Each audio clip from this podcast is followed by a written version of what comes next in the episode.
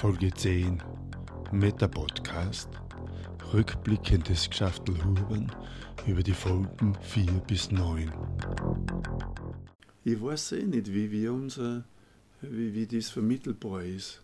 Ich was wir jetzt machen wollen oder gemacht haben. ja, mein, mein, die, die, Vor, die, Vor, die, Vor, die Vorgeschichte war schon gewesen, dass wir sagen, wir resümieren einfach was, welche Erkenntnisse bei, bei uns mhm. jeweils mhm. quasi hängen geblieben sind und alles. Mhm. Man sagt, kommt das, hat man, das hat mir jetzt weitergebracht.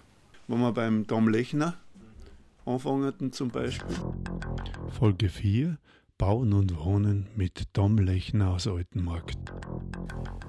Also was bei mir beim, beim Dom auf alle Fälle war, die Erkenntnis, dass, oder was mir gut gefallen hat, war das, wo er sagt, auch ich erlaube mir immer was dazu zu lernen. Und auch ich erlaube mir jeden Tag gescheitert zu werden. Stolz, was er hat auf seine Mitarbeiter, das hat mir sehr gut gefallen. Und auf was ich einfach wirklich stolz bin, ist, ist, ist auf, auf meine Mitarbeiter. Und was, mir, was mich extrem beeindruckt hat, war seine Offenheit zum Thema Bauen und wie Bauen jetzt funktioniert. Das, was wir heutzutage, obwohl wir die besseren äh, Voraussetzungen, die technisch besseren Mittel haben, vielleicht ein mehr wirtschaftliches Potenzial, bauen wir heute schlechter als vor 100 Jahren. Nämlich er sagt, äh, Bauen war vor 100 Jahren viel qualitativer wie jetzt. Gell? Und das ist für einen Architekten schon äh, eigentlich eine Rasseaussage. Oder er sagt auch, äh, er sagt auch äh, quasi, das Bauen äh, wird in der, in der gleichen Form nicht mehr möglich sein. Und ich habe mich jetzt ein bisschen umgehört und, und, und rede so mit den Leuten, weil ich selber auch ein bisschen umgebaut habe und, und komme immer mehr drauf. Der, der aktuelle Wohnbau ist einfach ein Skandal, weil weil da werden Zwischenwände eingebaut, wo nur mehr zwei Rigipsplatten übereinander geschraubt werden und, und, und man hört die Nachbarn, äh, äh, wenn du Glück hast, ist nebenbei äh, ein Wohnzimmer und die hörst halt dann beim Feiern und wenn du Pech hast, ist nebenbei ein Schlafzimmer. dann mhm. hörst du es auch. Und so. Ja, anscheinend ist der Satz für mich die, die Killerphrase, weil der ist für mich auch das gewesen. Ja? Ich hätte da genau das gleiche gesagt. Ja. ja. Die anderen sind halt mehr inhaltlich gewesen, gell? Das mit dem, diese eingängige Geschichte, Bodenverbrauch und, mhm. und Einfamilienhaus. Natürlich glaube ich oder bin überzeugt davon, die, die, das Einfamilienhaus als Wohnform hat ausgedient. Das passt halt mit der Heidi und mhm. ihrer Aussage wieder zusammen, wo sie sagt, mhm na, irgendwo wird es für mich da noch ganz besonders Eckerl. schönes Eckerl geben. Aber ich habe schon das Gefühl, dass äh, sie manche Menschen glauben, heimlich denken, aber für mich gibt es schon irgendwo nur ein extra Eckerl, wo es besonders schön ist und wo nur ich sein darf. Ja, und darum ist mir wurscht, wo es woanders schier ist. Aber was beim Tom auch noch war, äh, dieses, dieser Hinweis, zum Beispiel, wie wenig das es eigentlich braucht, um, um neue Plätze zu äh, schöner zu machen. Da, es gibt da ein Beispiel in Altenmarkt, das kenne ich leider nicht, von dem neuen Gewerbepark oder was, gell, wo er sagt, es braucht nur ganz wenig, ein paar Sachen braucht es nur und schon war das, und da, da war es so emotional, weil das hat ihn selber so geärgert, weil weil da ist wirklich nur darum gegangen, irgend, ich weiß jetzt auch nicht einen anderen Eingang, aber halt ein paar Kleinigkeiten zu machen und schon war das ganze Konzept anders. Wenn ich mir anschaue, wie sich unsere Gewerbegebiete entwickeln, dann ist das einfach, das ist traurig. Und da braucht es nicht viel. Da braucht es eine ganz eine kleine Ordnung. Wenn man jetzt Altenmarkt einfährt, da über den Bahnhof, da sind ja diese ganzen, diese großen Wohnbauten und ich weiß, es braucht die großen Wohnbauten, weil wir brauchen einfach Wohnungen. Aber da denke ich mir auch, also man einfach so, man kann es halt einfach auch schön machen. Und ich meine, das ist ein ganz anderes Einerkommen in einen Ort, wenn es einfach, wenn da einfach ein schöner Wohnbau entgegenlocht oder wo da einfach, wo einfach irgend sowas hingeschnalzt wird. ich also, finde das, das, find halt das nämlich im Vergleich auch voll raus, wenn es das erste Mal Wien reinfährst, mit dem Auto reinkommst, ja. dann denkst du, oh, was ist das für ein kratliches Moloch? Weil erst fährst du durch diese ganzen schieren Wohnbaudinger durch und das ist in jeder Stadt gleich, Berlin auch gleich. Ja. So reinfährst, dann denkst du, wie schier ist das da? Und dann bist du irgendwo in der Innenstadt, wo alles schön außerputzt ist und Ding und keine so eine schöne Stadt. Aber dann siehst du die Außenbezirke, so jetzt war genau das gleiche, der Kniegel aus, da überall total schier, billig ja. zugebaut und innen ist dann so außerputzt so. Und ich denke mal, also, ich glaube, es gibt schon generelle ästhetische Sachen, die ja. lang für viel funktionieren. Und die, die konnten es halt schon einfach die da hinlegen. Das war jetzt, glaube ich, nicht mehr das Allerschwierigste, dass du ein bisschen ästhetischen Anspruch hinlegst. Und ich meine, also es gibt ja auch einfache Möglichkeiten, das ist ja jetzt nicht so. Also ich meine, so wie der Tom sagt, da macht man mhm. den Eingang anders und es schaut ganz anders aus. Es wirkt schon ganz anders.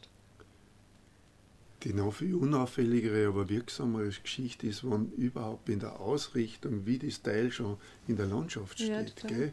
Und wo man einfach sagt, nein, es ist nicht nur die Fokussierung am Bau, ich muss die Blickachse, wohin schaue ich dann? Mhm. Wo kann ich noch durchschauen? Wo kriege ich meine Verbindung? Mhm. Gell? Und ich glaube, da ist ja, diese Einfühlsamkeit an den Ort, die ist den Auge, wir, wir, wir haben es gespürt, dass was schier ist, gell? aber dass wir, wenn wir selber bauen, da sind dann die Kriterien immer, äh, wie kann ich möglichst billig den ganzen Platz ausnutzen. Mhm. Und dann sind diese ganzen fein, feinen, äh, schwierigen Sachen verschwinden dann. Gell? Mhm. Ja, oft, ja, das, aber auf der anderen Seite gibt es oft auch Sachen, wo man denkt, das war sicher nicht billig, aber es ist einfach nicht schön oder es passt nicht rein. So, also das gibt es auch, das ist ja die andere Seite. Das heißt ja nicht einmal, dass was, was viel kostet oder was irgendwas, dass das dann schön ist, sondern es gibt ja das Gegenteil, dass wenn es teuer ist, genauso schier ist. Also ja. dass, dass dieses Gefühl nicht da ist für, was ist irgendwie was fügt sie ein in dieses Ganze? Also was, was, was, was passt da irgendwie ein? Weil ein guter Architekt wie der Tom, der setzt sich ein bisschen mit seiner Umgebung auseinander und denkt sich, was ist eigentlich, was, was passt da irgendwie schön, was verschmutzt mit seiner Umgebung? Mhm. Und viel kommt man vor, denken sie auch, ah, das schaut vielleicht irgendwo ganz anders gesehen, das schaut irgendwie cool aus, das möchte ich haben. Aber dann nicht zu reflektieren, gleich wie wir da eigentlich mit dem Kreis haben, dieses, das Ich immer in Bezug zum Außen zu reflektieren. Mhm das passt das da irgendwie, keine Ahnung, wie passt das eigentlich, was ist meine Rolle und was ist das Ding und viel anderes ist es dann noch, alles mein Konterbeut ist. Und das ja, ist, keine Ahnung, baue jetzt das Ding da hin. Umgekehrt finde ich ja auch, äh, musst quasi eine Wirkung vom Außen auf das Ich zulassen, weil gerade beim Bau ist ja so, ist, wenn du ja genau in einen harten Betonbau oder einen Zirkelbau eingehst, das ist ja ganz anders, wie wenn es in wirklich äh, Holz Umgebung eingehst, wo das irgendwie ganz anders, also wo du einfach merkst, derjenige, der das baut hat, der das geplant hat, hat denjenigen im Blick gehabt, der, der da drin wohnt, der, also mhm. das Gefühl, das der da drin hat und, und dieses, das, das, das ganze Lebens das ist was, was der, was der Dom dazu, du hast ein Gefühl, wenn du reingehst. Ja, genau. Ich habe letztens angeschaut, ja. also ein Ding, wo, wo, was er gebaut hat, wo ich drinnen war, da war so eine abdrehende Wand, das ist also ein Betongang und es war so eine abdrehende Wand zum Außen. Und du gehst rein und das hat wirklich so einen sakralen Charakter. Du bist plötzlich mhm. aber wirklich in einem Raum, wo du es gespürst. Mhm. Und das ist das Geile, wenn du im Raum was spürst, wenn es nicht einfach nur ja, da ist eh der Raum. Fertig. Ja, ja. Da, ist, deine, da, das ist, da sitzt jetzt rein. Das ist jetzt so ein Abstieg gekommen. Ja, und das andere ist, was, wo du was gespielt hast. Und ich finde, das ist ein Unterschied. Äh, er hat ja dann am Schluss auf die Frage, ob er äh, Vorbilder hat, hat er einfach den Zumtor genannt. Mhm. Ich weiß nicht, ob ich es noch reingeschnitten habe, weil das war ganz hinten dran. Und dann habe ich mir den Zumtor angeschaut und der ist ja quasi wieder als der Einsiedler unter den Architekten mhm. genannt. Äh, der ist irgendwo in einem Schweizer Dorf drinnen, hat er seine, seine weltbekannte, wo, wo dann die Praktikanten aus der ganzen Welt kommen. Und der meditiert jahrelang über, über den Platz oder das, das, das ist jetzt nicht zuerst der Bau oder der, sondern der geht dorthin und schaut sich das an, was entwickelt sich da. Gell? Es hat in Goldecke diesen, äh, einen von den ersten Goldecker Dialogen, das hat geheißen, äh, die dritte Haut. Mhm. Okay. Also, weißt du, die zweite ist die Kleidung, die dritte Haut ist, ist Haus. Mhm. Das irgendwie muss nach menschlichen Kriterien so gestaltet werden und darum kann der Bau nicht von dem nicht nach Kosten und nach verfügbarem Material also sondern der muss nach dieser feinen. Mhm. Total. Also dem nachmeditieren, gell? Und meditieren kann auch jeder, der einfach hingeht und mhm. einmal so lange dort ein Wort, bis er gespürt, was er mhm. also wieder gespürt, wo er ist. Mhm. Und ich finde auch, also es ist mir extrem wichtig zu sagen, weil es wird immer auf diesen Kosten herumgeritten. Und das ist aber eine vorgeschobene Wahrheit, weil Holz zum Beispiel, ein Holz, ich habe mal ein Holzhaus gebaut, äh, das war damals teurer, aber beim Hausbauen, da, da, man regt sich über die Kosten auf und dann baut man einen Kochofen um 100.000 äh, Euro oder was. Ja. Also das ist immer, was ist wert und fühlen ist es halt nie so viel wert, äh, zu sagen, äh, wie fügt sich das in die Landschaft ein, sondern viele wollen halt auch eine Art äh, Phallus-Symbol und sagen, du schau, ich habe den Gresten. Äh, das ist mhm. halt äh, ja. oft auch ein Thema. Das führt ja jetzt dann quasi vom, äh, das konnte ja fast äh, konservativ traditionell klingen, vor 100 Jahren war alles besser. Es geht um ganz was anderes. Das Haus ist nicht deswegen gut, weil es alt ist und nicht jedes alte Haus ist gut, ja. sondern es geht einfach nur darum, dass die Qualität erhaltenswert ist. Okay? Total. Und da bin ich nämlich auch wieder bei meiner Theorie mit Kosten und Preis, ja. weil ich glaube ja, dass wenn es die Kosten irgendwie niedrig halten willst, um also eben aus diesem vorgeschobenen Gründe, ja, wir müssen halt Geld sparen und keine Ahnung, den Preis zahlt, zahlt irgendwer mit. Irgendwer. Also egal, ob es jetzt diejenigen sind, die dann die ja. Hilfsarbeiter sind, die kein Geld mehr kriegen, die Gesellschaft, die einen schieren Baustehen hat, das ja auch nicht, das ja die Gesellschaft an ja. sich auch nicht weiterbringt, oder man selber, wo man dann in, einfach in einem uninspirierenden Space ist. Der und die Entsorgungskosten irgendwo. Und die Entsorgungskosten ja. sind dann auch noch. Also so ganz, also so auf unterschiedliche Ebenen zahlt den Preis irgendwer anderer immer mit. Und, und, selbst vordergründig, muss ich jetzt nochmal, ja. das betriebswirtschaftlich, es ist einfach nicht wahr, dass ein schierer Bau weniger kostet wie ein schöner. Einfach, auch betriebswirtschaftlich ohne und ohne Quervergleiche alles rein. Der Bau an sich, ein Kubikmeter Beton kostet so viel, ein Kubikmeter Holz kostet so viel. Fertig. Genau. Ja. Und das ist ja das Interessante, dass äh, diese ganzen Tendenzen jetzt dahin, es geht ja nicht darum, wir sollen bauen wie früher, sondern die haben Kostenwahrheit ja äh, gespürt. Ja. Ich sage, ja, wenn ich das, das Material von so weit her schleppen muss, dann geht man mal so oft aus. Mhm. Äh, eigentlich haben wir einfach haben wir, haben wir uns selber belogen und diese Lüge kommt jetzt auf. Wenn auf allem, was wir jetzt da machen, die Kostenwahrheit drauf war, die Schäden, die sozialen, mhm. die Umweltschäden, die da äh, und so weiter, äh, diese Verschiebungen, wenn das jetzt in, gerade rückt wird, dann kommen wir äh, wahrscheinlich wieder zu lokalen Materialien ja, mhm. und so weiter und so fort.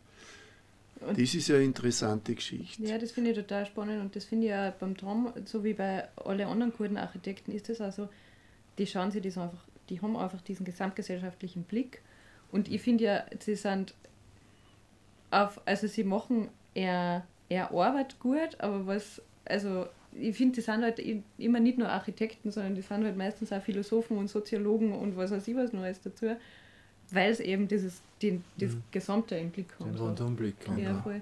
Äh, eines von den interessantesten Bücher hat mir mein Freund da gegeben, das hat geheißen, äh, eine Mustersprache der Architektur.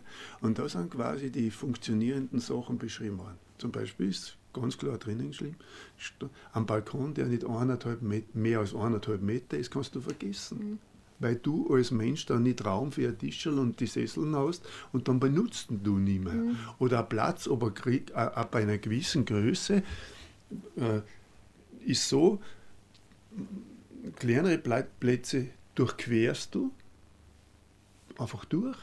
In einer gewissen Größe erreicht, fängst du an am Rand herumgehen, weißt du, du fürchst vor dieser Weite, die sich da ergibt. Mhm. Da gibt es wirklich in uns Zusammenspiele, die funktionieren und die nicht funktionieren.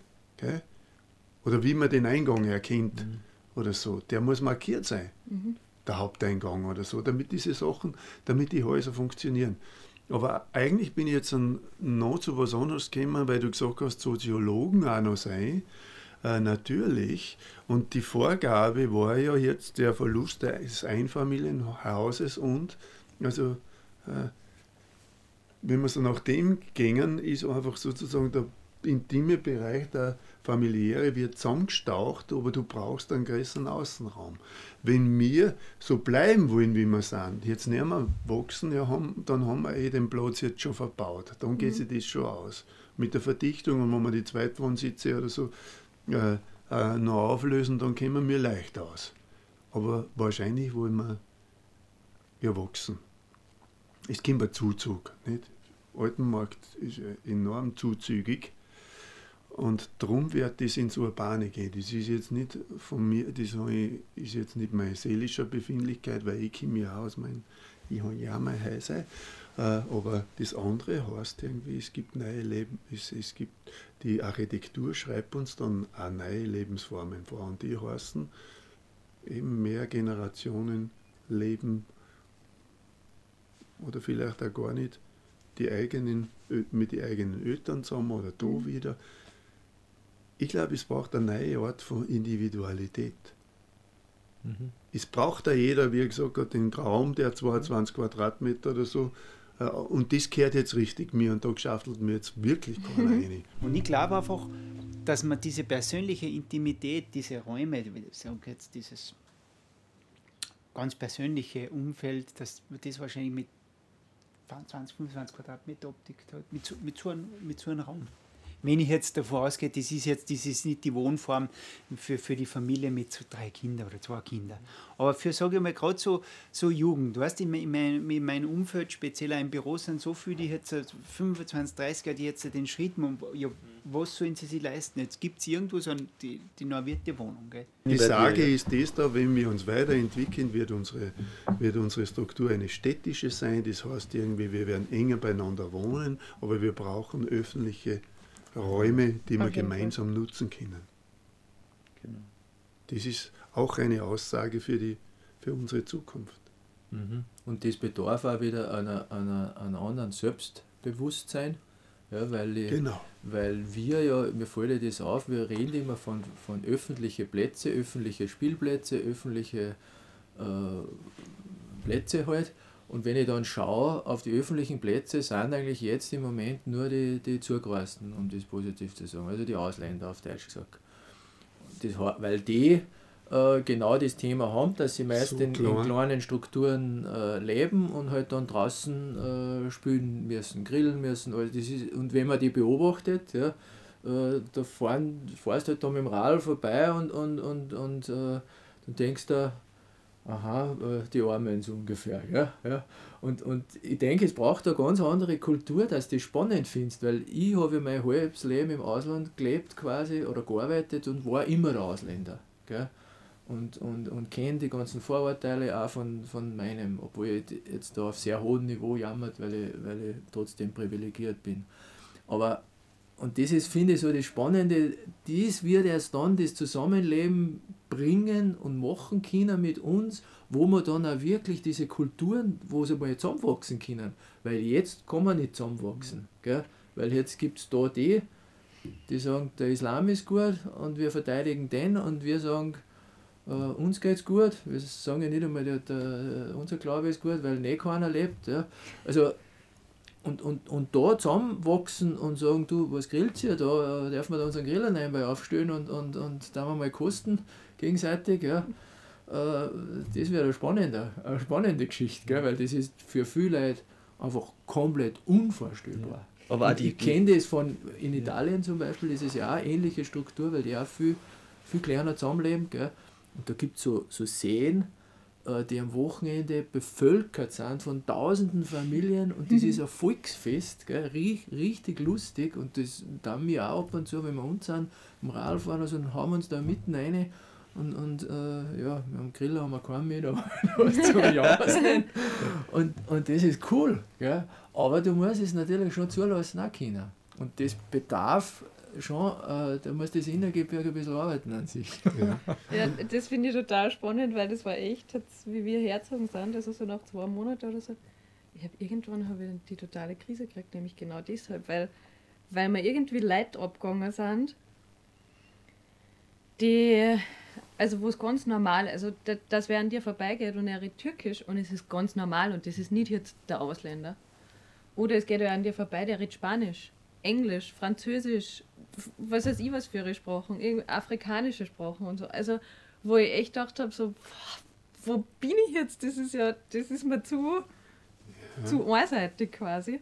Und ich finde das mit den Spielplätzen und die öffentlichen Plätzen, das ist tatsächlich was, wo ich mir jetzt noch manchmal schwer tue, weil das war halt, im, wenn wir in Berlin waren, das war so total normal. Also das war eh, jeder ist nach dem, wenn er die Kinder vom Kindergarten abgeholt hat, war klar, man geht nachher am Spielplatz und da trifft sie wieder alles und da tut jeder und da macht jeder und da sind die Kinder und da haben wir den kennengelernt und da war der. Mhm. Und dann haben wir halt mal Englisch geredet, genau, haben wir gemeinsam eine Flaschen Wein getrunken. Also das war einfach total, ich finde das jetzt total, teilweise total anstrengend, wenn ich mir jeden Tag irgendwas ausmachen muss, wo ich jetzt zu wem heimgehe oder wie, weil sich das Leben einfach so in, in so einem eigenen Raum mhm. abspielt, wo ich mir denke, ich hätte es viel lieber, dass man ausgeht, dass man sich da kennenlernt, mhm. dass man gemeinsam Picknick grillt, keine Ahnung was. Das finde ja, dieser, dieser, dieser Mehrwert muss im Außer, dass diese öffentlichen Plätze ja tatsächlich einen gesellschaftlichen Mehrwert Voll. haben, weil es die triffst, weil es mhm. kommunizierst, weil es die austauscht, aber weil, die halt, weil das ja irgendwie lustig ist und so und schön ist.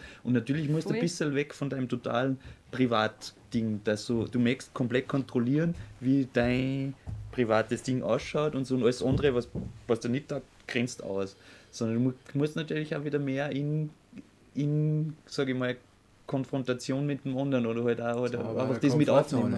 Ja. Du musst halt locker machen. Aber sobald du locker gemacht hast, ist ja die größte Gaudi. Weil du, weil du klar Voll. nimmt und das eine Kind dein Spielzeug und nachher ein Ding und am Schluss musst du dann zusammensammeln gehen und zeigen, aber ist irgendwie lustig. und dann irgendwie das mit, ah, da gibst du mir das. Und das ja. finde ich also nämlich auch spannend, weil dann, hört das, ja, Entschuldigung, weil dann hört das nämlich auch auf mit diesem, da sind nur die Ausländer. Ich gehe da nicht hin, weil da sind nur die Ausländer. Ich meine, das sagen wir Leute, wo, wo ich mir ja. denke, so. Ja, das ist ja auch so. Ja, aber, ja, aber das, das Lustige ist, das sind ja meistens nicht mehr, mehr Ausländer. Die Kinder zumindest sind keine Ausländer, weil das sind gebürtige Österreicher und sie werden aber, sie sind aber trotzdem noch immer dieses, es ist schon vor, das ist ja bei uns fast ein Stigma, sagen, du hast ausländische Wurzeln, die jetzt nicht die privilegierten Ausländer, also die Engländer oder Franzosen oder weiß ich nicht was, sondern die ja, und vor allem, was ist schlimm daran, dass da die Ausländer Zuzug, sind? Was ja, war daran voll. schlimm? Das ist ja scheißegal, da gehe hin, das ist ja cool.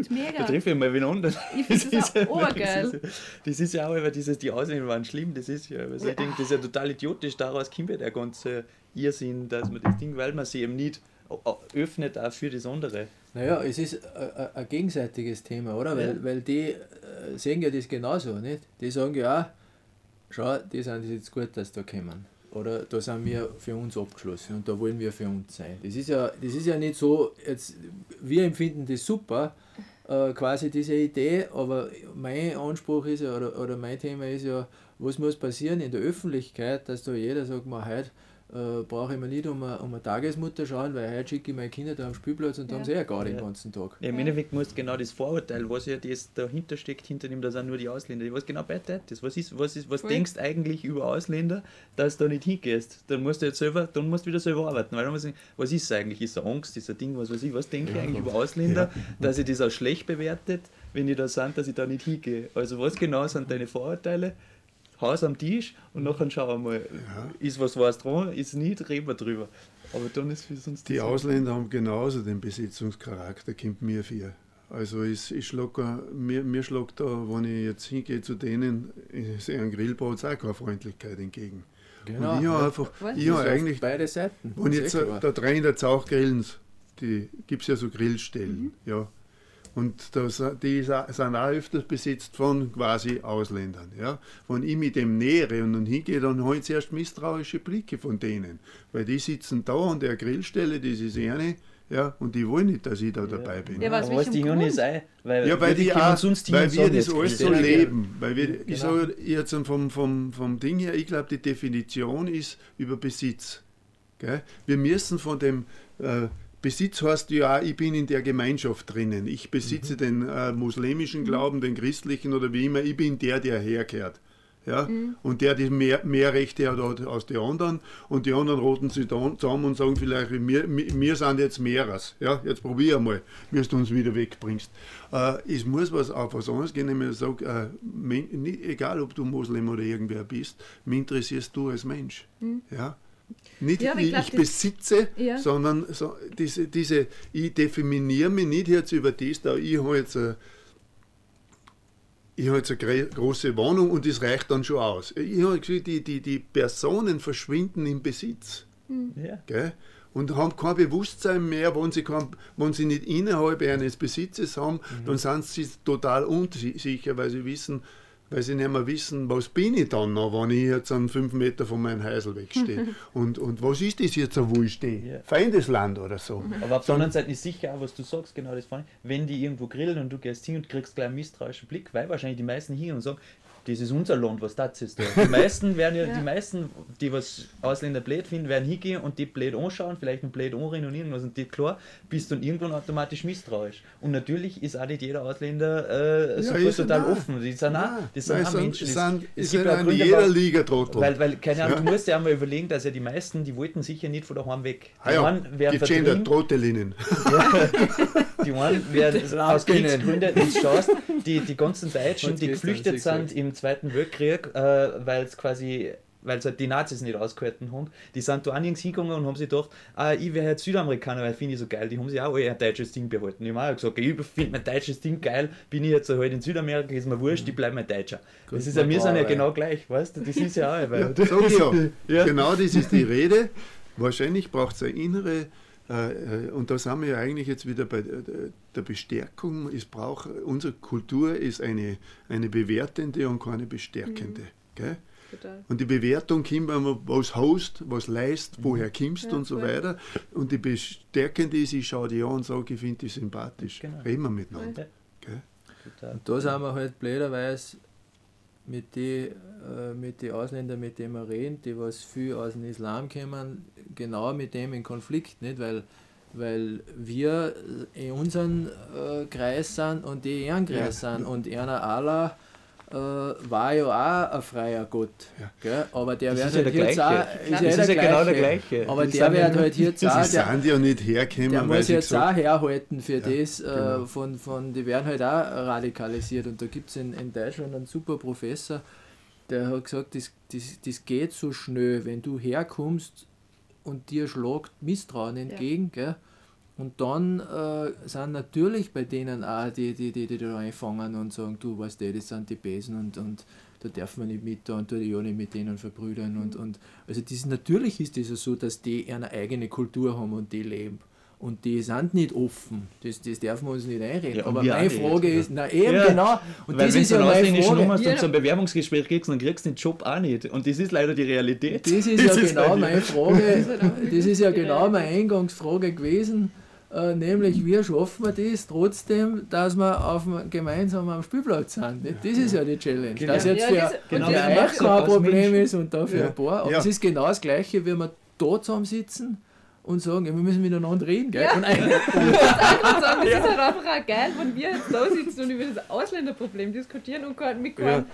Ausländer ja. oder halt naja, jemand mit Migrationshintergrund. Zuerst einmal, ich glaube, mein, mein Mitarbeiter und Partner ist, ist uh, aus Bosnien. Also ja. Der weiß es ziemlich. Die, das uh, Bewusstsein, dass wir so sind, ist ja schon die, der erste Schritt. Ja. Und die Ausländer oder wie immer wir sie nennen, oder sind auch schon Österreicher, ja. oder die, die kommen nicht her, weil sie uns so lässig finden und sie mit uns unterhalten wollen. Die haben einfach knallharte wirtschaftliche Interessen einmal am Anfang. Genau. Ja? Die, die sagen nicht, mein Wichtigstes ist, dass ich jetzt da gleich wen triff. Ja, und ja. das ist auch Jetzt wird die Treuers da meine Tratschen haben. ja, und ich glaube, ursprünglich haben die nicht einmal wirtschaftliche Interessen gehabt. Und wir haben das den. kommt drauf an, es ist, das muss ja, ja auch differenzieren. Das ist ja die Ausländer. Was die, die, also mit den Gastarbeitern damals, das war, waren absolut wirtschaftliche Interessen. Ja, aber die Zeiten, ich meine, genau. die Österreicher. so wie die Österreicher die Schweiz das, haben, das haben die Österreicher nicht so gesehen. Das haben die Österreicher nicht so gesehen. Die sind immer noch so die gewesen, die gesagt haben, das ist lästig, dass wir einer Geld geben. Ja. Aber umgekehrt haben wir es braucht, weil ich mal. Aber das haben, wir, das haben wir uns nicht zugegeben. Das haben wir sie nicht zugegeben. Okay. Nein, wir, das waren nur noch die, die von uns abhängig ja. sind, weil wir zahlen sie ja. Ja, genau. genau ja. Weil das ja. nämlich dann auch keine Steuerzahler sind, die wiederum in Österreich. In, ja, das ist völlig. Dieses, jetzt, dieses furchtbare Wort, den autochthonen Österreicher. Ah, Finanziell autochton ist ja. nicht so ein schieres Wort. Aber Und wir, wir sind in der Luxus in der Luxusvariante zu erkennen zu dürfen, dass möglicherweise ein bisschen weniger Hass eine erleichterte Lebensführung ist. Gell? Ja. Oder ein bisschen weniger Misstrauen echt irgendwie eine Lebensqualität bringen kann. Gell? Und, und ich muss Bei allem sagen, wissen, wir können auch einfahren damit. Ich ja, muss auch sagen, also meine äh, Nachbarn, die haben mir am Anfang echt auch, äh, die haben den Toll, den nehmen wir ein bisschen aus. Gell? Die probieren es schon auch, das ist ja, auch keine Heiligen. Ja, es, also es aber es ist dann lustig, wenn man schalkhaft zurückschauen kann und sagen, ja, den Schmäh ja. kenne ich schon. ja, das ist ja eh, genau, das, genau das, ist, ist dass man differenzieren muss, menschlich, dass es gibt in, jeden, in jeder Gruppe egal was für, wie, wie du jetzt zuteilst, Religion, Nationalität, Nachbarschaft, was weiß ich, gibt es Arschlöcher. Und gibt es nicht und gibt es keine Arschlöcher. Also das, das, genau. es gibt immer in allem beides. Das ist, da gibt es ein geniales Lied von Fanny van Dannen, das heißt, auch lesbische, schwarze Behinderte können ätzend sein. weil es genau so ist. Es ist nicht nur, weil du jetzt eine Minderheit bist, bist du automatisch super, aber auf der anderen Seite ist da die Gegenseite, du bist da nicht automatisch scheiße, sondern mhm. im Mensch sehen, außerfinden, ja. wer genau bist du. Und dann und, findest und du darum, äh, finde also ich finde es so wichtig, über das wertfrei diskutieren zu können. Und, und ich, in meiner Jugend zum Beispiel, da war, da hat es auch gegeben, die waren da aus. aus ja. muss jetzt auch gehen. Ja, ja, genau. Wir reden dabei weiter. Da, da, da war das viel normaler. Da war der eine war der Türk und der eine war der Serbe und, und, und der eine war ein Neger. Und das war aber kein Schimpfwort. Und für mich ist das heute kein Schimpfwort. Ja. Für mich ist Ausländer kein Schimpfwort. Für mich ist es eine Bezeichnung von einem, der nicht von da ist. Mhm. Und, und der ist, das ist für mich wertfrei. Und wenn ich sage, das ist ein Ausländer, dann ist es halt ein Ausländer. Und, und wenn ich sage, das ist ein, ein, ein Türk oder äh, ich sage immer vor euch da unten zu meinen, zu meinen Kollegen, äh, das, ist, das ist nie abwertend gemeint. Und, und und das ist das, wo ich auch, wie, wie du sagst, das muss, muss nicht so oder so sein, weil ich denke, wenn dann einer daherkommt und sagt, ja, man, das wertet uns, das wertet uns immer an, nur weil wir andere Hautfarbe haben oder was. Nein, das muss eben aufhören. Gell? Und umgekehrt genauso. Ne? Das sind auch nicht alle Österreicher nur äh, aufs Geld aus oder so, ja. sondern es gibt halt solche und solche, wie du sagst. Und das muss, das muss reichen. Und eine gewisse Neugierde, äh, ja, das ist, das ist, was du sagst. Das ist nämlich ein volles Sprachenproblem.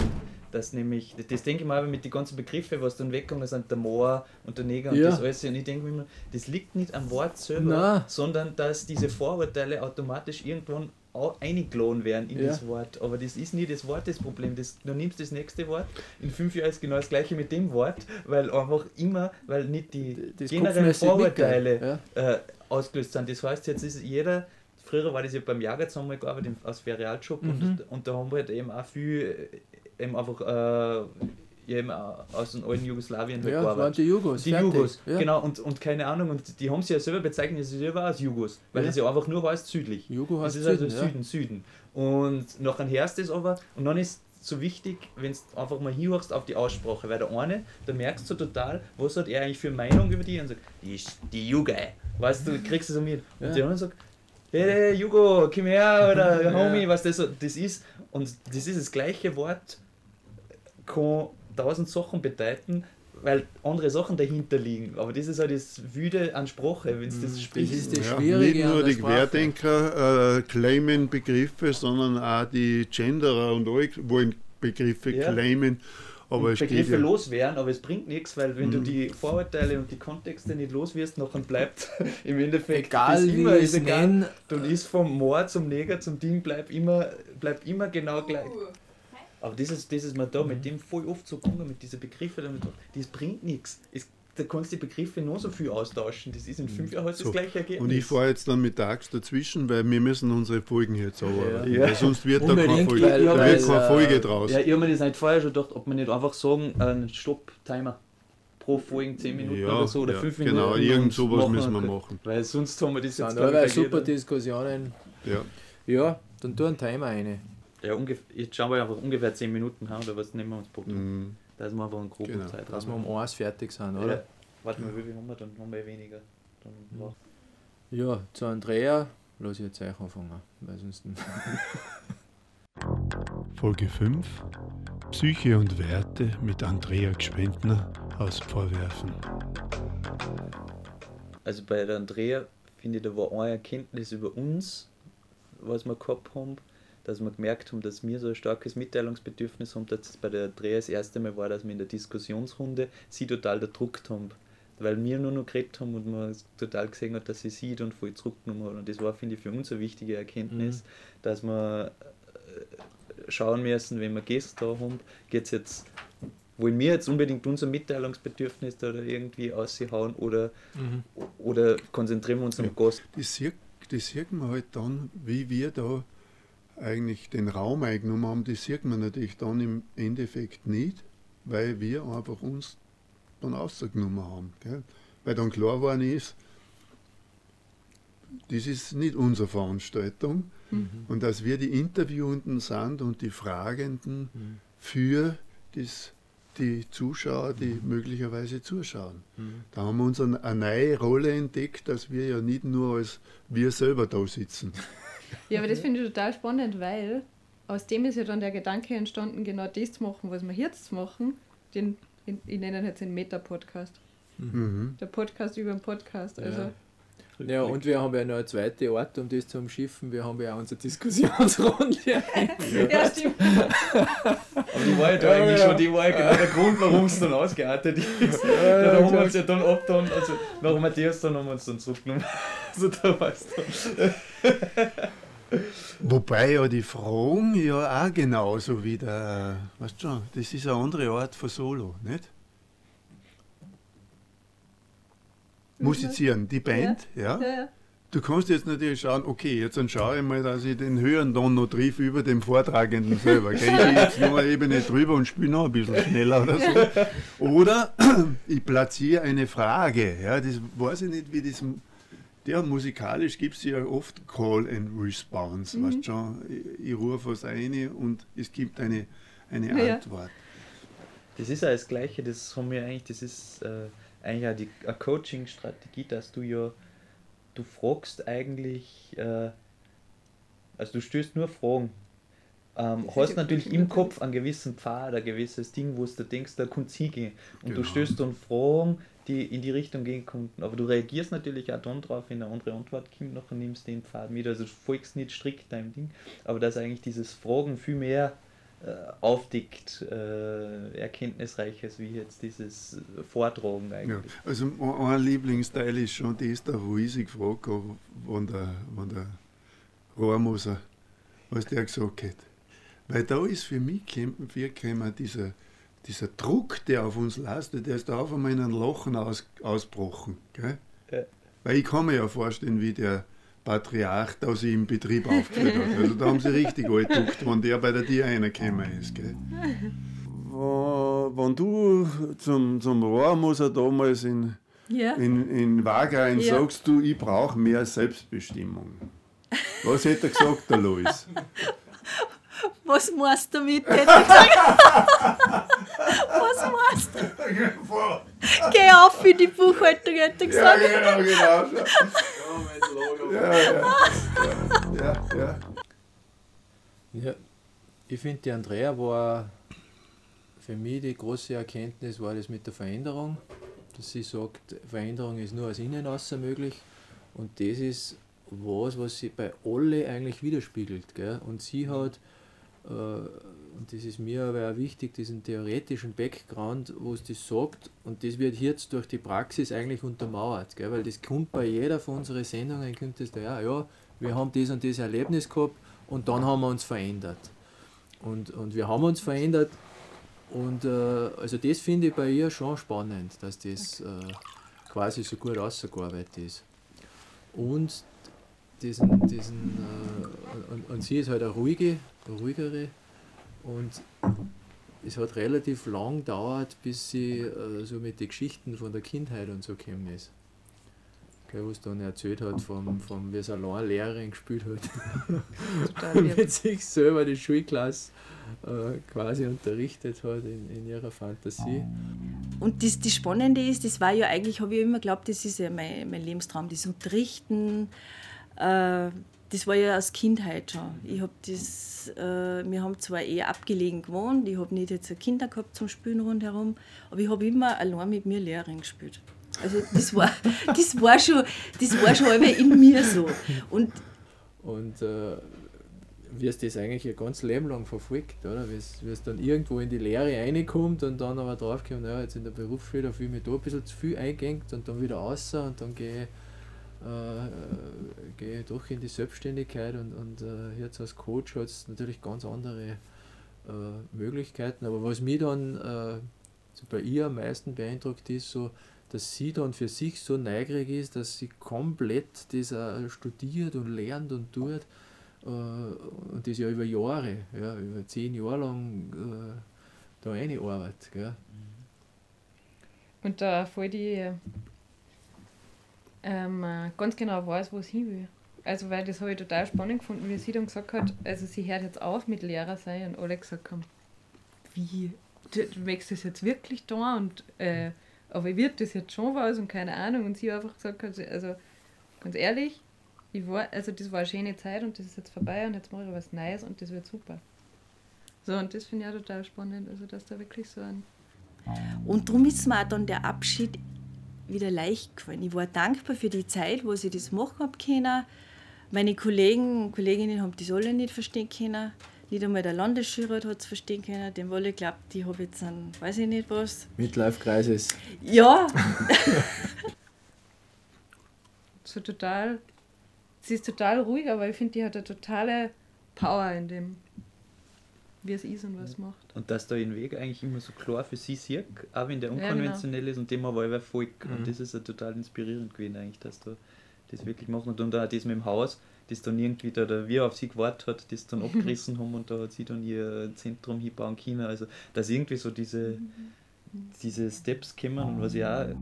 Du als Verwerfner weißt das ja eh, äh, dass da wo ich wohne, da war ein altes Nachbargebäude und ja, das ist da übergeben worden von Generation zu Generation und die, die Besitzerin, die was das gehabt hat, äh, die Margret, die wollte das Haus dann nicht mehr haben. Und auf jeden Fall, um das jetzt abzukürzen, es ist nichts draus geworden, bis eines Tages dann ein Kunde zu uns ins Büro kommt und sagt, die bauen da jetzt äh, wahrscheinlich irgendwas Größeres hin. Und dann haben wir mal die Margret gefragt, was sie eigentlich jetzt wirklich vorhat. Und dann hat sie gesagt, ich habe die ganze Zeit gewartet, bis ihr kämt zu mir fragt. Cool gefunden war das, dass sie das gesagt hat, dass er unbedingt das mit ihrem Mann einfach absprechen wollte, ob das für ihn okay ist, dass das macht. Also mhm. dass, das, dass das für ihn, dass wenn sie jetzt was Außergewöhnliches eigentlich macht für den Ort, ob das für ihn auch okay ist. Das habe ich cool gefunden, dass da, da auch einfach auch so dann doch wieder so umschauend mhm. ist, obwohl Weg ganz klar hat, aber die anderen mit einbezieht, ob, ob sie auf dem Weg mitgingen. Also mhm. das war irgendwie schön.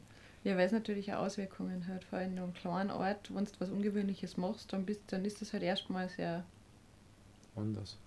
Anders und jetzt mhm. auch nicht unbedingt. Also schlagt da wahrscheinlich auch Skepsis und Misstrauen entgegen, erstmal. Und mit dem sind natürlich dann mhm. auch die Leute konfrontiert, die halt mit in deinem engen Kreis sind. Ja, mhm. ja aber so cool, cool, dass er dann ja, da voll, also dass das dann einfach auch gemeinsam im Endeffekt ja beschlossen ja, haben machen. Also das mhm. ist voll schön. Ich kann mich nur erinnern, wie wir das, äh, die, mein Zentrum, also unser Zentrum, das dann gebaut haben, dass ich zu meinem Mann einmal gesagt habe, kannst du mit dem leben, dass ich da jetzt in der Schule kündigt und das mache, im Verwerfen. 2000 Einwohner, glaube ich, haben wir oder sowas. Das war die einzige Frage, weil das war mir wichtig, was mein Mann sagt, mein Partner. Äh, weil er hat natürlich auch ganz viele Kunden verwerfen, werfen wegen äh, werfen Umgebung. Er ist, wie gesagt, in der Versicherungsbranche und hat tagtäglich zu tun. Und ich wollte eigentlich nicht so, jetzt, äh, wenn er mit dem nicht umgehen hätte können, äh, dass er da dem ausgesetzt ist. Aber es war nie irgendwas. Jetzt, haben wir, jetzt machen wir die Andrea. Ja, genau. Case, Case closed. Genau. Dann äh, der Matthäus. Folge 6. Film und Wirklichkeit mit Matthäus Weißenbacher. Also was mich bei Matthäus total fasziniert hat, was ich voll cool gefunden, war dieses total überlegte Reden. Also er, hat, er nimmt sich Zeit, um, um auf Fragen zu antworten und dann kommt so was total gutes, verdichtete Antwort aus. Also das hat mich voll fasziniert, das habe hab ich total cool gefunden bei ihm einfach. Also wie, wie, wie schön er Sachen dann auf den Punkt bringen kann. Aber er vorher sich auch die Zeit nimmt, dass er nicht um diese Aufmerksamkeit kämpft, sondern sich diese Zeit nimmt, um zu überlegen und dann das aus hat. Das, das hat mich voll, voll bockt, auch, also mhm. so rein von, von seiner Art her. Mhm. Ja, genau. Das, das Spannende war der bei Matthäus, dass ihn ich nachher im Klettergarten getroffen hat. Gell? Und er sagt, du, oh, mir ist vorgekommen, ich habe so einen Blödsinn gekriegt. Mit Matthäus, das war voll genial. Und ich habe nämlich auch den Eindruck gehabt, er, er, er schaut immer so auf, gell? und dann überlegt er und redet er. Und was mir bei ihm äh, so aufgefallen ist, war diese, diese Verbindung, oder was man so da hat, dieses das von außen und innen. Also dass er eigentlich auch die, das, so wie er das äh, Dasein erst geschätzt hat, wie er quasi dann weg war lang. In Barcelona, glaube ich, war er ja lang. Mhm. Einerseits, wenn man ins Ausland geht, glaube ich, man lernt nicht nur über den Ort was, sondern auch fast noch mehr über seine eigene Heimat, weil man den Blick von außen einmal hat. Und äh, das bringt einfach eine ganz andere Lebenserfahrung mit sich. Gell? Und das ist ein bisschen das Südländische, wir haben ein bisschen mehr Zeit und so, das, das mhm. hat er schon. Und dass er sich da in diese Arbeiten, äh, in die Filmemacherei so eine äh, leben kann, das ist schon bewundernswert, weil das sind schon auch gute Zeitdokumente. Mhm. Total. Total, das finde ich auch total spannend an Dokumentarfilmen halt. Also du beschäftigst dich ja erstens über eine Zeit lang mit, in seinem Fall natürlich mit Personen, da aus der Gegend interessanterweise, also ja fast, naja, beim Steiner Irg, der zählt wahrscheinlich schon einmal als Innergebirgler, weil er Steirer. Ähm, aber du beschäftigst dich ja mit dem total und bist ja dann voll nah dran an der Person, an Personen, die wiederum im mhm. Umfeld sind und so. Also sie da wirklich die Zeit zu nehmen und das finde ich halt mhm. halt total spannend an dem Ganzen. Mir ist dann so im Nachhinein immer aufgefallen, dass das, äh, das Dokumentatorische, gell?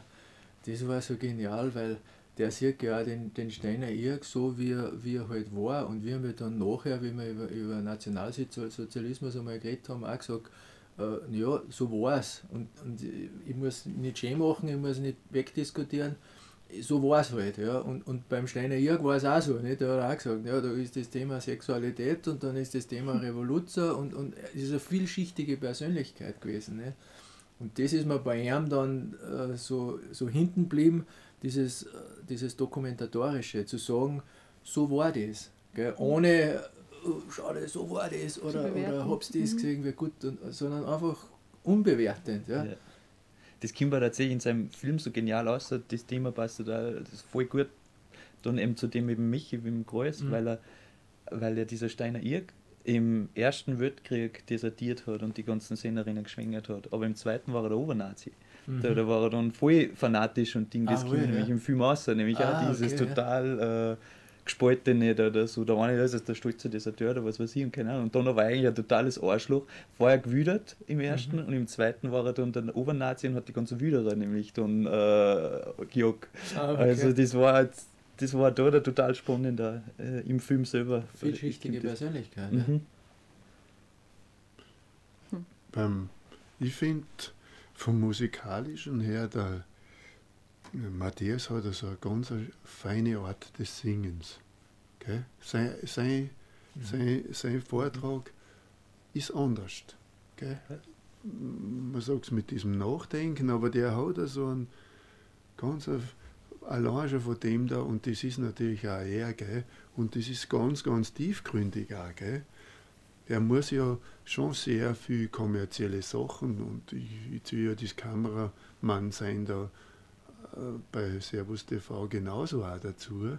Und es gibt aber total tiefgründige Überlegungen, ebenso wie ich gesagt habe, die Wagenhofer Vorbilder eh von dir auch, wo man sagt, ich lasse das halt einmal unkommentiert. Mhm mein äh, Credo ist schon irgendwie, dass, dass ich möglichst viel von dem Verarbeitungsprozess beim Zuseher lassen will. Es darf richtig der Zuschauer sich was denken oder der muss sogar einfach einmal seine Schlüsse daraus ziehen, was ist das jetzt. Mhm. Okay? Und eben dieses Wissen darum, ich forme durch meine Kamerahaltung irgendwas damit vor mir schon die Wirklichkeit. Mhm. Und das war dann so die Tierfrei-Geschichte. Auch wir erzählen immer Geschichten. Es ist nicht die Wirklichkeit, die wir darstellen, sondern eine, ein Bericht über Mhm. Über unsere Wirklichkeit. Haben uns sogar, wenn ich dem Zuseher nur das Rohmaterial quasi mhm. möglichst roh liefert, habe ich schon tausende Entscheidungen getroffen, mhm. die das beeinflussen. Und das zieht sich ja durch alle Genres und Formate. Und dann gibt es ja noch das so, äh, was er mir da zum Geburtstag da geschenkt hat, diesen Zusammenschnitt, wo einfach auch sein Witz so rauskommt. Mhm. Gell? Weil man hier und da dann da denkt, äh, naja, er versteckt sich hinter diese alten Geschichten, diese Dokumentationen. Er hätte ja noch ganz anderes Potenzial auch noch. Gell? Mhm. Stimmt, das haben wir, das, haben wir das gefragt, was ihn da so bockt, dass er die alten Geschichten. Ja, und dann hat er auch noch irgendwas gemacht über Storytelling, da hat er mir mal kurz eingeladen. Er macht dann schon eigene Sachen, die. ja, Ebbs spitzt da schon aus, oder diese Werbefilme, gell? Mit die, es kommt ihm dann schon irgendwie echt einmal ein ordentlicher Witz aus. Ja, ja, total, genau. Und das finde ich ja wieder ist der Übergang, dass äh, der, äh, das mir eh überall, du, kann, du musst was machen, was echt outspacig ist, aber trotzdem noch das trifft und äh, ihr werdet mit die Kreativen werden braucht, damit das Highlight entsteht, aber das soll dann quasi einer total flach, manchmal einer ordentlich flachen Sache dienen. Mhm. Gell? Das, ist, das passt vielleicht in gewisser Weise auch zu, zu deinem Podcast, weil letztens haben wir das gedacht, wir haben jetzt gerade so ein Projekt gemacht da, da ähm, für in Altenmarkt das war vom Tourismusverband, der hat so ein bisschen ausgeschrieben mit so Kunst eigentlich, Pop-up, mhm. irgend so Sachen. Und im Endeffekt, äh, und uns hat dann eins von den Geschäften, die mitmacht, die auch nachhaltige Mode in Neuenmarkt ein Geschäft gemacht hat, was auch schon total außergewöhnlich für die Gegend ist, hat uns gefragt, ob wir da was machen möchten. Und dann hat sich aber mit der Zeit ausgestellt, dass es sehr konkrete Vorstellungen gibt, was da gewünscht ist. Und äh, was soll ich jetzt eigentlich sagen? Dann, wir haben ja schon zugesagt gehabt und waren dann und, waren dann echt zwischendurch so, dass man. Das ist ja schön, Achso, na genau, was ich cool, wenn du ein Backup mit ja. hast. Ja. Na, jetzt weiß ich es nämlich wieder, ja. Deswegen wir zu zweit das ja. Jetzt weiß ich es. Na, weil genau, und irgendwann habe ich mir dann die Frage gestellt, weil, ich, weil wir haben dann uns ein bisschen mit dem auseinandergesetzt und wollten halt wirklich eine, eine, künstlerische Auseinandersetzung damit machen mit dem Thema. Und das andere, was aber dann eigentlich die Vorgabe gewesen war, war ein dekoratives Projekt. Und ich habe mir dann total überlegt, ja, was ist der Unterschied zwischen äh, dem, dem anderen, diese Puppen zu machen, zu schmücken und, sie, und das, was wir gemacht haben, eine Videoinstallation davon, weil ich mir dann gedacht habe, so, es ist ja was Schönes zu machen, das ist ja auch total cool. Also ich möchte das nämlich nicht entwerten. Aber dann mit diesem Kunstbegriff um sich zu werfen, da habe ich mir überlegt, was ist denn der Unterschied zwischen sowas? Und dann habe ich gedacht, das eine ist halt was, so schön wie möglich zu machen. Und das ist total cool, also ein ästhetischer Anspruch. Aber Kunst ist mir dann viel mehr, ist immer Auseinandersetzung und irgendwas. Also es mhm. sollte ja irgendwas anregen eigentlich. Also in irgendeiner Form, das ist, das ist der, der oberste Zweck davon, ist quasi beim einen ist es schön machen und das andere ist Auseinandersetzung das war jetzt meine Unterscheidung gewesen. Und das ist genau das, und was du sagst, das mit diesem Werbeding dann, mhm. dass, dass im besten Fall kannst du in diesem Rahmen trotzdem nur mit was auseinandersetzen, soweit es halt geht. Ja. Und oft geht es halt auch nur ja. darum, was möglichst schnell dort steht. Das ist jetzt ein interessanter Aspekt, sagen, Werbung quasi so, ich muss Anziehung generieren. Kann man es nicht auch so machen, dass ich einfach, äh, dass ich nicht einen Zug erzeugen muss? Gell? Sondern sagt, die Wahrheit reicht aus, ich muss nichts beschönigen, sondern das ist es. Ja, ja die Wahrheit ist, und das ist dann der ganze Sinn und Zweck vom Marketing, es gibt einfach 100 Produkte, die gleich sind, die keinen Vorteil gegenüber einem anderen haben. Und dann kommen wir wieder zu den Geschichten und Geschichten, dann kommt das Marketing ein, das dann sagt, ja, aber da habe ich die Geschichte um genau das Produkt, das ist jetzt deshalb besser, mhm. wie das eigentlich gleiche Produkt. Ja. Aber weil da gibt es da diese Geschichte. Jetzt, jetzt möchte ich es nicht ausführen, entschuldige, aber ich glaube, dass dieser wichtige Aspekt ist, weil Werbung treibt natürlich einen großen Teil von dieser Verführung, Werbung treibt natürlich einen großen Teil von dieser Kultur, die wir sind und die uns ein bisschen schwierig macht. Gell? Und ich glaube, dass es eine andere Art von Darstellung gibt, äh, das zu entwickeln ist. Und wenn es nur Humanik Franz ist, oh, gell, von, damals, ja, von damals auf einmal, ja, und die, und die Japaner tragen papierende Stiefeln, das nennt man Gedicht. wir nicht. ja, äh, ist natürlich, ja, ich weiß nicht. Äh, gestern habe ich er, äh, er, äh, der, der Erwin, Erich Bröll, Erwin Bröll, Naturfilmer, Okay. gell, da sp- spielen sie jetzt in Ö3, äh, Österreich im Kultursender, spielen sie jetzt jede seine Folgen over. Ge- Voriges Jahr haben sie so, äh, gestern haben sie eine gespielt, meine, die müssen sicher schon 20 Jahre alt sein. Gell? Und da ist genau der Sprecher vom, vom Aqua, Aqua Amadee drinnen. Ah, echt? Ja. Na. Und wir dann einfach diese, diese Stimme und diese ganz gewisse Art, die sie ja quasi sarkastisch benutzt haben, weißt du, dieses Einschmeichelnde und es murmelt ihr, lebt auf den Dings und so weiter, diese einschmeichelnde äh, Darstellung, ja, die, sch- die einfach so trieft. Gell? Ja. Ja. Das Geile ist, dass ich selber diese Erkenntnis eigentlich erst gehabt habe, weil du das gesagt hast. Dass Aha. es ja eigentlich ein bisschen subversiv ist. Und ich habe mir gedacht, stimmt eigentlich, das ist mir so noch nicht aufgefallen. das, ist, das ist mir, äh, ja, aber total. Also, Ja. aber das so setze ich mir natürlich auch mit jedem Projekt auseinander, genau. Aber Ja, das ist dann und, die- und, und, und äh, ohne dass du das wüsst, wir können nicht anders, als dass wir hier und da was unterjubeln. Gell? Ah, ja. Ja. Ich sehe es nicht mehr als Untergrund, ich denke mir das ist, ich setze mich damit auseinander und Ja, dann entsteht ja, halt was. ja, und ich genau. glaube, bei Matthias ist es halt auch so, der, der setzt sich halt sehr stark mit dem auseinander und ich glaube, er findet einen, einen dokumentarischeren Weg, er, er findet einen total schönen Weg, dass er andere drüber erzählen lässt, was da entsteht. Also da. hm. Ja. Genau. Gut. Point. Nächster Point. Fritz. Was der Fritz? Mhm. Folge 7. Ruf und Gerechtigkeit mit Fritz Messner. Der Fritz, ja. Ja, der Fritz ist der Fritz. Der hat abgeliefert. Also. Der hat, äh, bei ihm merkst du einfach voll, ist ein Profi, gell? der hat was zum Sagen, was zum Erzählen. Äh, was mir voll getaugt hat, ist so die, die Wertschätzung, die er uns entgegengebracht hat. Und dass er äh, so den Artikel da von der SN mitgehabt hat. äh, ich habe jetzt auch den gestern äh, gelesen oder vorgestern. Und das ist schon cool. Sollte ich euch die vom Donnerstag vorlesen?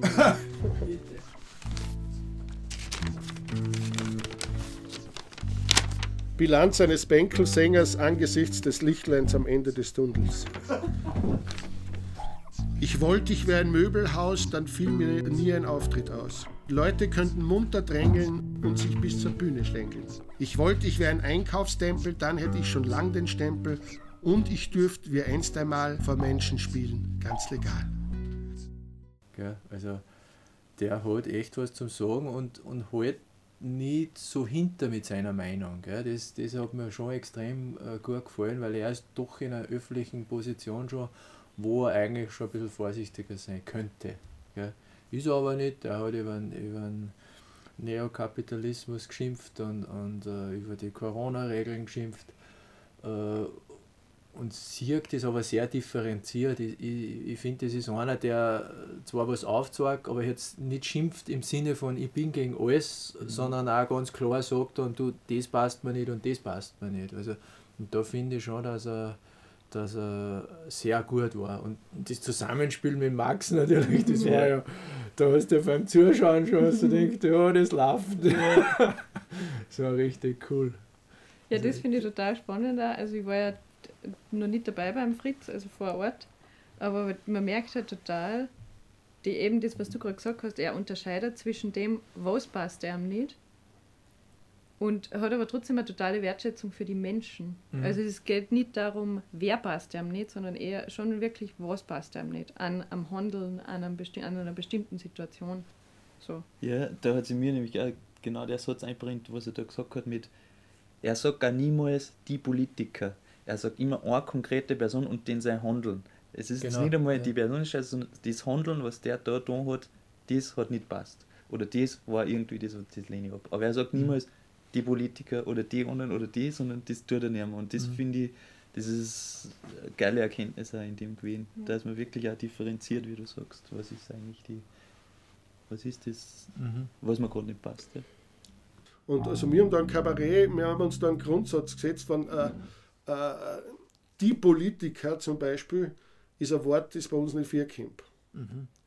Sondern konkrete Politiker mit einem konkreten Thema. Weil wenn ich die Politiker pauschal ablehne, angreife, dann äh, greife ich eigentlich oder lehne die, die Demokratie ab. Mhm. Zumindest die repräsentative. Und das ist schon was, was Gefährliches. Mir ist der Begriff des Übersetzers da so bewusst worden, gell, dass wir ja nicht, oder dass das schon braucht, dass wir ja nicht in der, in, in, dass wir ja in einer privilegierten Situation sind, äh, aber es andere Menschen, die mit uns leben, gibt, die vielleicht das brauchen, dass man, dass man das ausdrückt. Genau, und, und, und dass auch die da, die sich nicht artikulieren können, können von mir aus auch mal ein bisschen schreien und dann gibt es ein paar Übersetzer, die, die dann herausfinden können, was der jetzt wirklich macht. Ich meine, du machst es ja, du bist in einer gewissen Weise ein Übersetzer. Das, ich ich probiere es sein. Dass man durch, durch genaues Hinschauen und ein wertschätzendes äh, Urteil und Erfahren der Tatsachen, mhm. dass man da manchmal was braucht. Ich habe den, den Begriff des Übersetzers oder dessen, der den Mund aufmachen kann, weil ich nicht so viel zum Verlieren habe. Mhm. Und auch das, was sagt, der Knackpunkt ist, äh, äh, nehmen wir die, das Mitnehmen ist eh schon wieder mal so ein Begriff. Ich bin der, der was mitnimmt. Ich weiß nicht, eben auch, ich habe angefangen, zu, darüber nachzudenken, zu sagen, darf man das überhaupt sagen, die, die, die unten sind? Das haben wir genau nachher äh, auch gesagt, dass das ein Scheißbegriff ja, war. Ja. Das ist ja. furchtbar. Dass das ja, schon die, das, das ist das Klassendenken. Ja, das sind wir im das, Klassendenken, ja, wie man das sagt. Äh, ich habe keinen anderen noch nicht. Äh, es gibt ein ganz, wir kehren da zusammen. Das vielleicht. ist auch genau dasselbe wie der, der, gleiche, die gleiche Situation tut sich ja dann bei Michi seiner Serie mit dem mit denen, die anders denken, die halt nur das rechte mhm. nationale äh, Gedankengut haben. Ja? Mhm. Total. Äh, eben, dass man, wie nimmt man diese, ja, eben dieses, äh, dieses, dieses Herz da für die, denen es vielleicht noch nicht so gut geht. weniger Privilegierten irgendwie. Also so ich denke, es geht, es geht da, es ist genauso wie der Wording-Thema, ja, weil in der Politik heißt es halt da an der Basis oder, oder, oder meiner tut man immer das Gleiche. Es gibt Leute, die weniger Möglichkeiten haben, äh, weniger Zeit haben, weniger Möglichkeiten haben. Und wenn man das positiv macht und positiv sieht und ist positiv, ich habe mal in, der Thomas Gottschalk hat einmal gesagt, weil die Schere da war, als fast Knockout, und dann hat er gesagt, ja, dem Reinen ist alles rein und dem Schwein ist alles Schwein. Also, so, und, und das finde ich, das ist mir irgendwie im, im, im Gedanken geblieben, weil äh, wenn ich jetzt sozusagen, wenn wir sagen, ja, wir sind jetzt die Stimme des Volkes oder wo ich dann dran denke, wie viele Leute äh, behauptet haben, sie sind die Stimme für die Leute, und wo das alles geendet hat. Nein, ja, haben wir so gleich, gleich schon aufgehört. Ja, das ist ganz lustig, wenn du sagst, wir sind die Stimme des Volkes, dann denke ich mir, na, hey. wir sind eine ziemliche Bubble. Nein, aber, aber äh, wir, wir wollen ja quasi ja. Äh, äh, Meinung äh, ja, weitergeben. Und, und darum ist der eine Gedanke, das war jetzt schon ein guter Augenblick mit der Stimme des Volkes, das ist mir auch ein bisschen eingefahren, aber äh, äh, arbeiten wir genau genug, dass alle in unserer Vision Platz haben.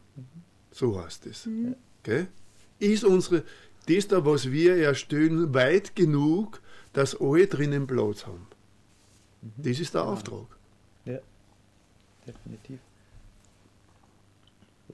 Und, müssen, und, und, und wollen wir, dass alle Platz haben. Aber das war jetzt wieder, ja. das ist die nächste Diskussion. Und, ich, und genau, und ich glaube, eins, was der Fritz, glaube ich, auch angedeutet hat, das ist, dass man, dass man dann halt wegkommen, alles nur in, in finanziellen Wert zu bewerten, sondern eben auch andere Möglichkeiten finden, wie man mitbewertet. Also wenn man jetzt so zum Beispiel ein Bauvorhaben nimmt und man nimmt einen Bewertungskatalog, dann nehme ich nicht nur, was ist das finanziell, sondern auch, was ist der soziale Wert davon, was ist der Wert davon, was ist der Wert davon. Genau, Dass genau. wir ein neues Bewertungssystem finden für Sachen, dass man zum Beispiel sagt, eine Pflegekraft äh, ist einfach, hat ganz andere soziale Bewertungskriterien und ist nicht nur finanziell bringt mir halt gerade nichts produktiv, weil ich kann mit dir kein Geld verdienen.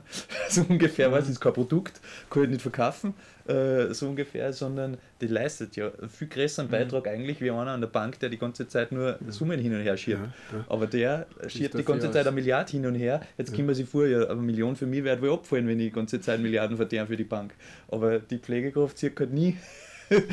also da, ja, Genau, und so, und so, sein Leben eigentlich ja, unbezahlbar. und sagt so bewertet unsere Gesellschaft gerade äh, irgendwie alle Sachen rein nur auf produktiver Wert kann ich es verkaufen und nicht Wert von, was bedeutet das für die Gesellschaft? Ja, das ist eine Geschichte, eine Erzählung ist das die die Erzählung des Geldes, ja, und die wird ein bisschen bröselig. gell?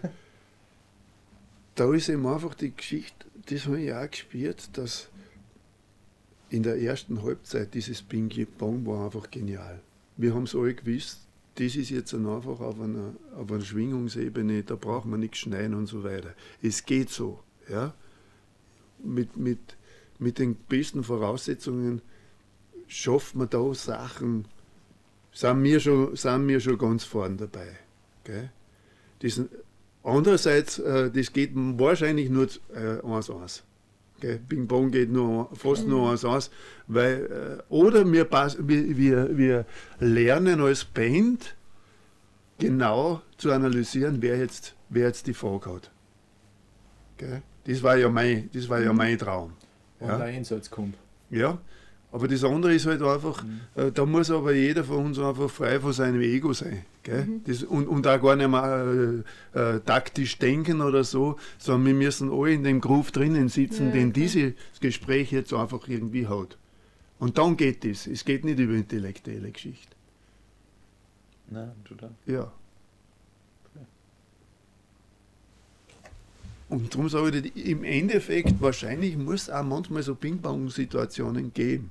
Und vielleicht müssen wir auch nicht alle die, die, den großen Haufen Nein. machen, Ja, sondern ich gibt's, auch es, es, äh, es muss nicht alle bei der Band alle mitspielen. Nein. Es kann auch mal eine zweiere Geschichte wieder, wenn es eine intime Sache ist, einmal wieder geben oder so. Wir sollen Total. uns diese ganzen Spielformen einfach halten und, gell, und eben über unsere eigenen Beleidigtheiten vor allem sofort reden. Ja? Wenn einer sagt, ich möchte das allein machen, sagt der andere, na du hättest dich viel mehr ausgeschlossen oder was, oder, oder wie immer. Ja? Das war für mich die, die wichtigste Geschichte. Ist auch die Frage, ob es dann quasi dieses, ob es dann auch okay ist, also dass, ich, dass man unterm Gespräch einfach mal sagt, okay, ich, ich habe gerade irgendwie nicht, also ich bin gerade nicht im Groove, ich verziehe mich jetzt in die Küche.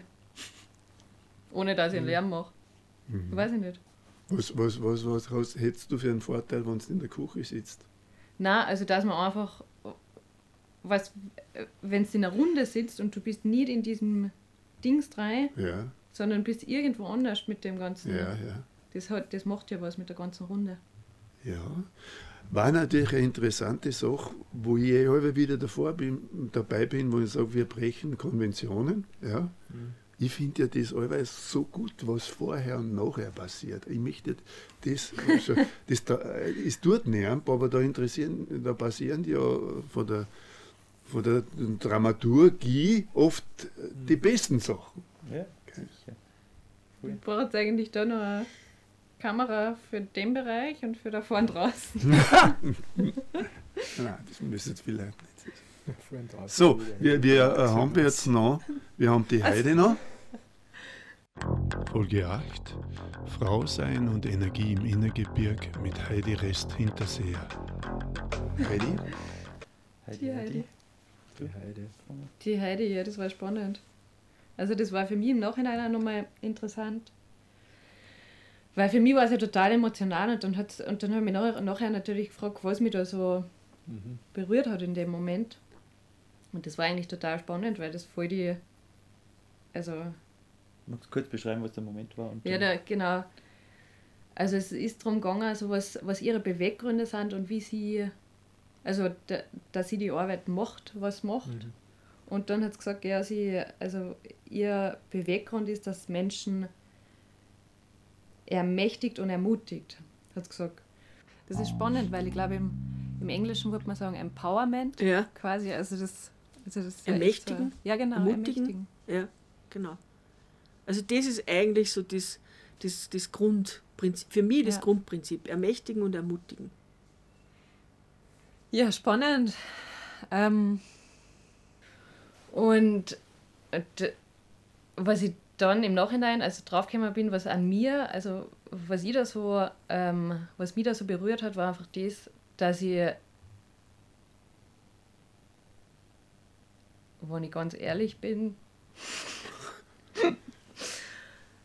also schon, und das berührt mich offensichtlich gerade wieder, ähm, ja, also irgendwie denkt, dass Menschen so nie sind.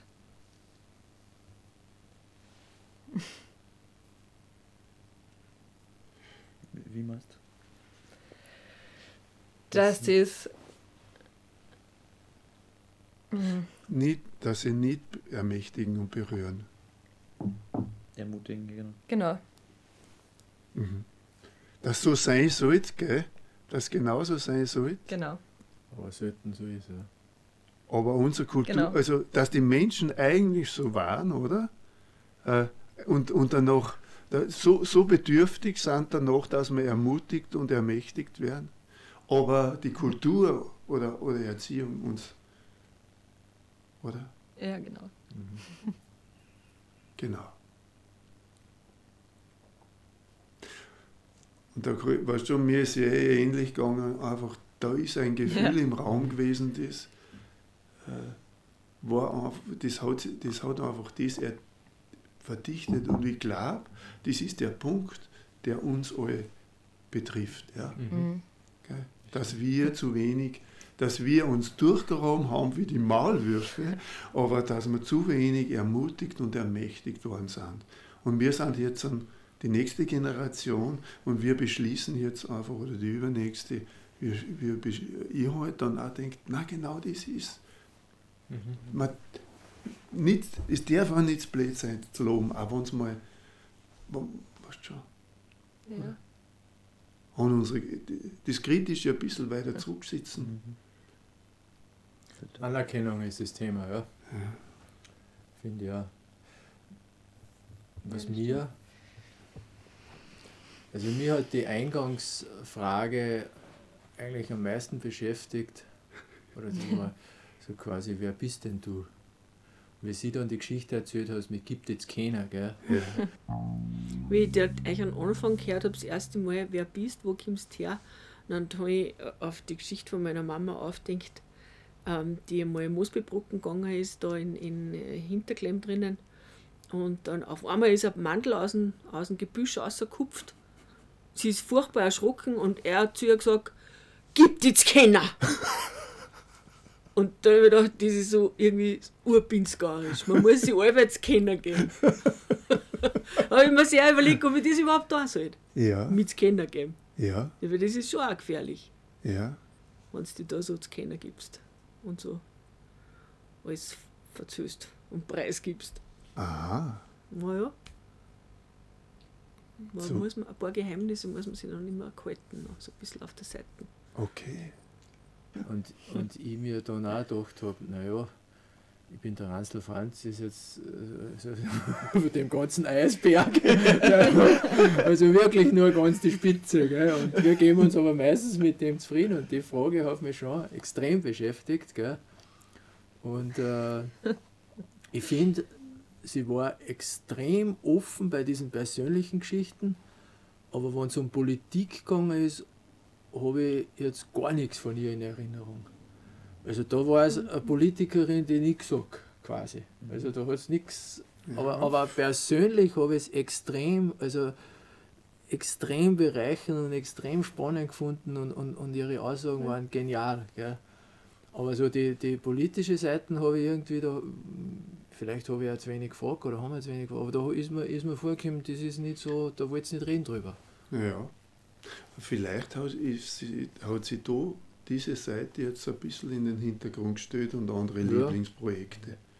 Genau. Ich habe aber gerade diese Schiene gefunden, weil sonst passiert ja das oft mit Leuten, die politisch sind, dass sie nur über Politik reden und das Ja. andere alles wegblenden, weil sie es so wegdrängen. Und das war irgendwie gerade die Schiene, dass, dass Ja. man eigentlich einmal also persönliche Seiten auch Ja. kennengelernt hat. Dass Für ja der Mensch war- dahinter ja. steckt, eigentlich hinter äh, jedem Politiker. Die, die, die, die, Heidi ist einfach eine unglaublich rausgefuchste. Gell? Das hat ihr natürlich einen Spaß auch gemacht. Gell? Ja. Uns da ein bisschen vor den Latz zu knallen. Und mir taugt aber das enorm, weil natürlich schon klar ist, dass diese Frage eine provokante auch ist. Gell?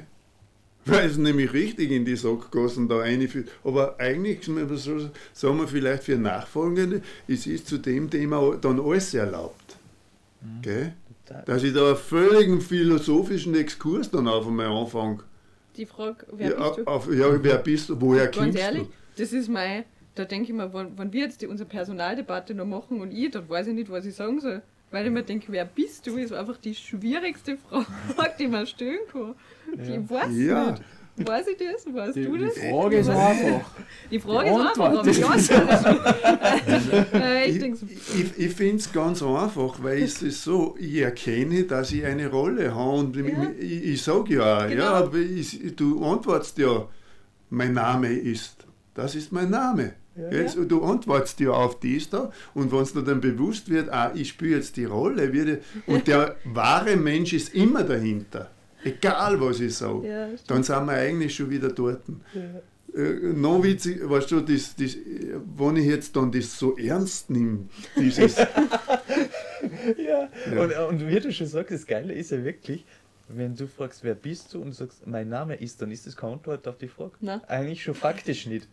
Weil du, sagst ja nicht, ich bin da, sondern Ja. das war ja dann so wie, du identifizierst dich mit dem Namen, sondern Ja, du sagst nur, du. mein Name ist. Das heißt, das ist erstmal nur Feststellung, das ist eine, eine Beschreibung, mein Name ist, aber das hat Ja. nichts mit, wer bin ich zum tun. Das hat halt Aber- irgendwer hat mir den Ja, Namen gegeben. aber es ist ein Bruch, weil früher war die, war die Frage ganz eindeutig zu Ja. beantworten. Du hast gesagt, von welchem Bauern du bist, ja, wie dein Name ist. Nachnamen vorher? Ja, Und genau. Du hast das ja immer gesagt, ich bin der Hinterleitner. ja, genau.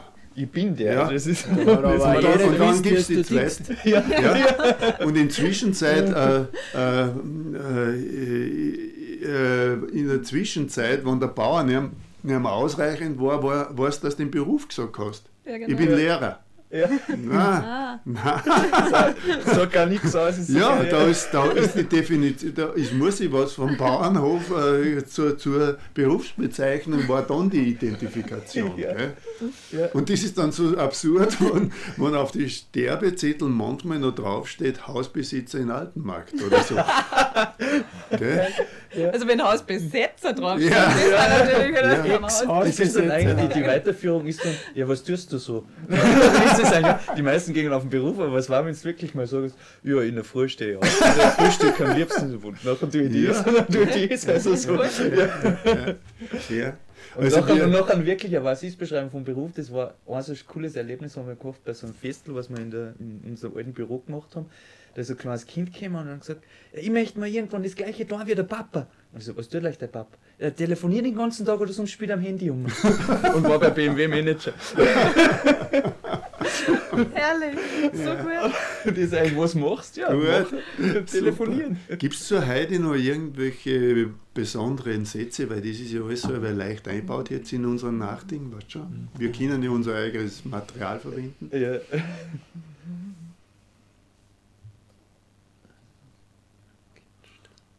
Ich finde es total spannend. Ich, wie ich letztens das, das Interview nochmal angeschaut habe, habe ich mir gedacht, über das haben wir geredet, war ich da dabei? also Ja. dann, Aber wie ist dir jetzt dann selber bei dir sehen, dich selber sehen, wie ist da dabei gegangen? du, ich, mir ist vorgekommen, wie ich da gesessen bin, mir's, also war ich irgendwie unsicherer über das, wie, wie ich dann auf Kamera wirke. So. Mhm. Und natürlich, also dieses, die, das Emotionale, die, da kann man sich natürlich jetzt im Nachhinein überlegen, ja, wie professionell war das jetzt auch? Da ist die nächste Frage, sind wir professionell? Also ich meine, es ist halt auch Wüst professionell. Also Ah, was heißt professionell und wüst jetzt sein? Also von dem Ganzen. Professionell war es, wenn es jetzt äh, sozusagen eine, Zit eine Zitrone, die ja, Nein, die Profession ist für mich das da und das überlege ich mir beim Schneiden, sage ich, das Ereignis mhm. war dort und das ist unwiederbringlich, das ist das Ding, das mhm. war. Und jetzt ist die Frage, wie viel von die, was, können, was ist vermittelbar? Ja, klar. Okay? Und wenn man und denkt, man sieht noch, dass du nasse Augen ja. hast und sagst Dankeschön und da ist was passiert, das war für mich, äh, es darf, wie die Heidi sagt, es, darf, es dürfen auch Geheimnisse bleiben. Mhm.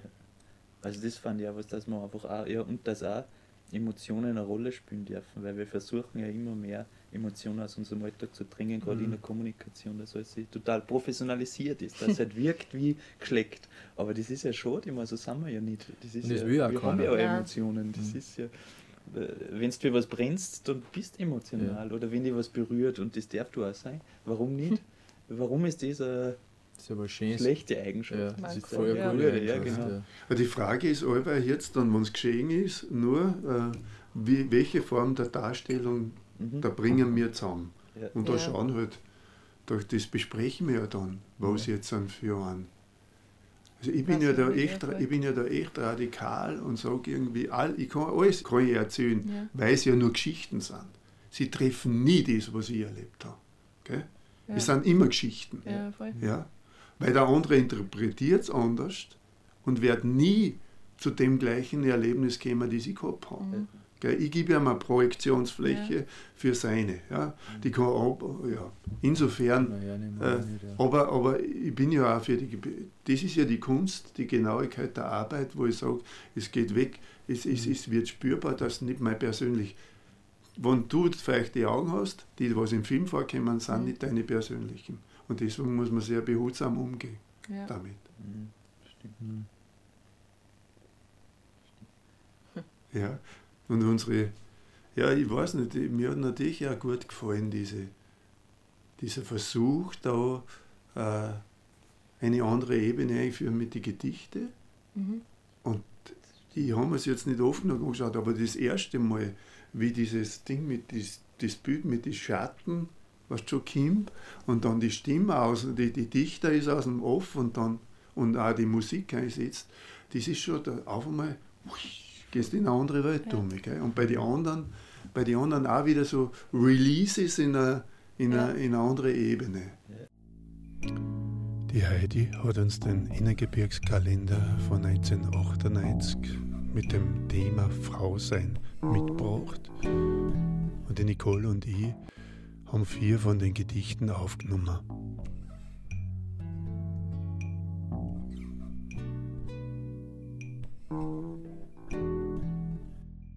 Also es ist echt genial, finde ich, mit die, also mit der Musik dazu, zu die Gedichte, die wir das vortragen, ist, mhm. das so, ist total ja. geil einfach. Ja. Ich finde mittlerweile sind diese, diese Podcasts einfach echte Kunstwerke. Mhm. Und nicht nur Kunstwerke, es sind Zeitdokumente und, und das erscheint mir so wichtig, dass das jetzt irgendwie festgehalten ist und das sind so, so wie so Juwelen, die da, oder, oder, oder gute Jausen, ist egal, was man halt herumstehen haben will. Gell? Ja. Äh, und was mir bei ihr zum Beispiel auch äh, so gefallen hat, sie war, die, die diesen Kalender mitgehabt hat. Gell? Und, und also die bringt schon was ein auch. Gell? Und so die Rolle der Frau, äh, da hat sie schon sehr genau das Bühl, gell, das mit der Pension, das da fehlt und hin und her. Okay. Und deswegen bin ich auch relativ früh zu dem komischen Thema Pension gekommen. Frauen und Pension. Weil Frauen eben entweder gar keine oder so hautige Pensionen haben, dass sie eigentlich kein menschenwürdiges Leben fristen mhm. können. Und das, das ist schon was, was sehr Lebendiges. Und ich habe mir letztes Mal wieder gedacht, weil ich beruflich da in Italien war und und es ist ja immer eine Business-Gegend, keine, keine Tourismus-Gegend. Und wenn du da irgendwo in ein, in, in Wirtshaus gehst, wie, wie der, der Kölner, was der in Italien für einen Stöhnwert hat, im Gegensatz zu uns. Bei uns ist das halt ein, Gastarbeiter oder irgendwer. Und, und da unten ist der Kölner derjenige, der dir sagt, was du zum Essen hast, quasi.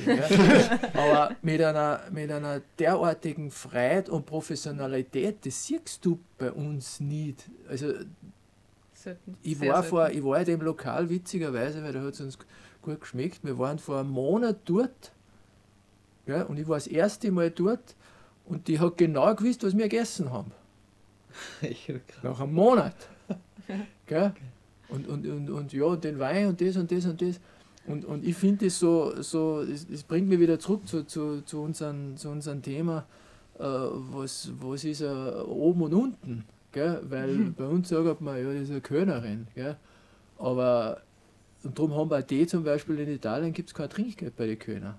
In, in, in die Tourismusgegenden mittlerweile schon, weil das haben wir einer gelernt, dass er Trinkgeld annehmen. Aber bei denen nicht. Wir hätten einmal einen Kölner ein Trinkgeld gegeben und gesagt, was soll das? Ich brauche keine Almosen, ich, ich habe einen Job. Ja. ja.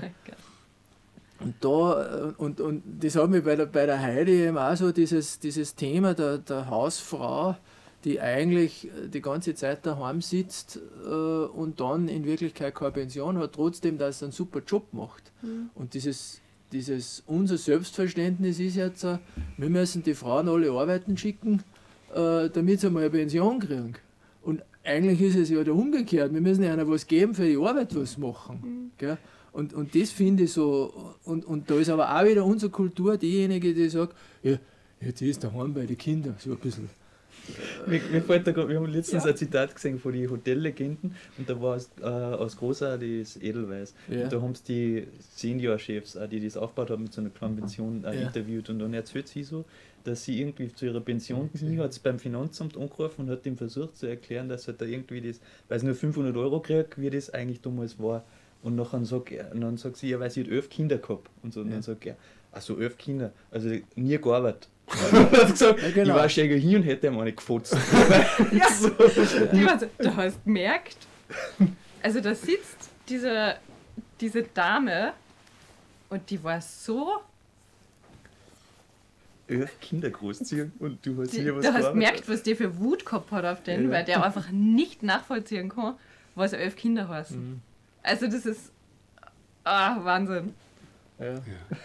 Aber es war geil und, und die andere Seite ist natürlich ganz nebenbei, dass ihr Leben lang nie angemeldet war für ihr. Ja, genau. Das, genau. Ja, genau. Äh, was jetzt die nächste Frechheit ist, ja. nämlich von, von ja, genau. Mann. Jetzt genau. müssen wir noch. Michael. Michael. Folge 9 Geschichte und Geschichteln mit Michael Kreuz. Michael, da war die, die große Erkenntnis, dass es bei uns überall Kriegsdenkmäler gibt. Und dass ja. das wirklich keine Frechheit ist, wenn man den Opfern nachgedenkt. Mhm. Sondern ein Muss. Ja, total. Und ich will das nicht. Ich will nicht, dass man da jetzt eine Geschichte schreibt, die vergisst, die verschweigt und die lügt. Ja. ja, bei Michael war für mich so die, die große Erkenntnis, eben, dass beide Seiten immer wichtig sind. Eben auch genau das zu sagen, schau her, es gibt Opfer und es gibt Täter und wer Opfer und wer Täter ist, lege ich halt blöderweise erst nachher fest. Geschichte wird gemacht, das war das Erste, was wir gesagt haben auf der Uni. Also im Moment tut ja jeder das Beste für sich und jetzt äh, gibt es auch im Nationalsozialismus sicher einige Sachen, die nicht so schlecht waren, die gut waren, das darf man aber heute alles nicht mehr sagen. Äh, Tatsache ist, gab es viel von unseren Sehenswürdigkeiten nicht, wenn es es nicht gegeben hätte. Es gab da Salzburg nicht, wenn nicht irgendein Erzbischof die ganze Stadt niederbrennt hätte. äh, und, und das war zu der Zeit ja auch nicht lustig, dass, er, dass der auf einmal alles niederbrennt und dann bauen wir halt da einen Dom hin. Und ich, ich, ich stehe vor einem Kölner Dom äh, und der ist ja von 1400 bis 2000, nein, bis 1900 irgendwas gebaut worden weil wir das Bauen angefangen haben, haben sie noch gar nicht gewusst, wie sie den überhaupt so hoch bauen können. Und, und mhm. denkt man, Wahnsinn, und das muss man sich vorstellen, im Jahr 1400, wo nebenbei stehen Hütten, haben die einen Bau angefangen, der äh, in den Himmel aufgeht. Also der Turm zu Babel ist ein Schatz dagegen. Und der hat, äh, weiß ich nicht, wie viele Menschen da gestorben sind äh, im, im, im, im Namen Gottes. Ja. Und das, das ist für, für mich so beim, beim Michi diese Erkenntnis gewesen, zu sagen, ja, es gibt beide Seiten und im aktuellen Tun äh, glaubt man vielleicht, man ist auf der richtigen Seite, aber man weiß es nicht. Mhm. Ja? Es könnte anders auch ausgehen. Dass halt die Deserteure dann wirklich die Deserteure sind. Ja, ja. Und die sieht man ja beim, beim Steiner Jörg nicht, der war ja auch, war zwar Deserteur, dann war er Kriegs. Äh, Mitstreiter Und, und das hat jeder von uns in sich immer. Und das können wir nicht, das können wir nicht weg äh, da. Dass ja von quasi der verdrängenden Seite oder der nationalistischen Seite immer behauptet wird, es gibt eins und den Feind. Mhm. Ja? Und wenn wir den anderen Weg einschlagen, muss das heißen, der Marder Bast oder wer immer, sie kehren zu uns. In meiner Welt kommt alles vor. Ich kann nichts ausschließen. Gell? Es geht nicht darum jetzt, dass ihr, es ist nicht möglich. Der Marder Bast kommt in meiner Welt vor. Und dadurch, dass ihn, ich nur weiß, dass es einen Marder Bast gibt, ist er schon in mir. Mhm.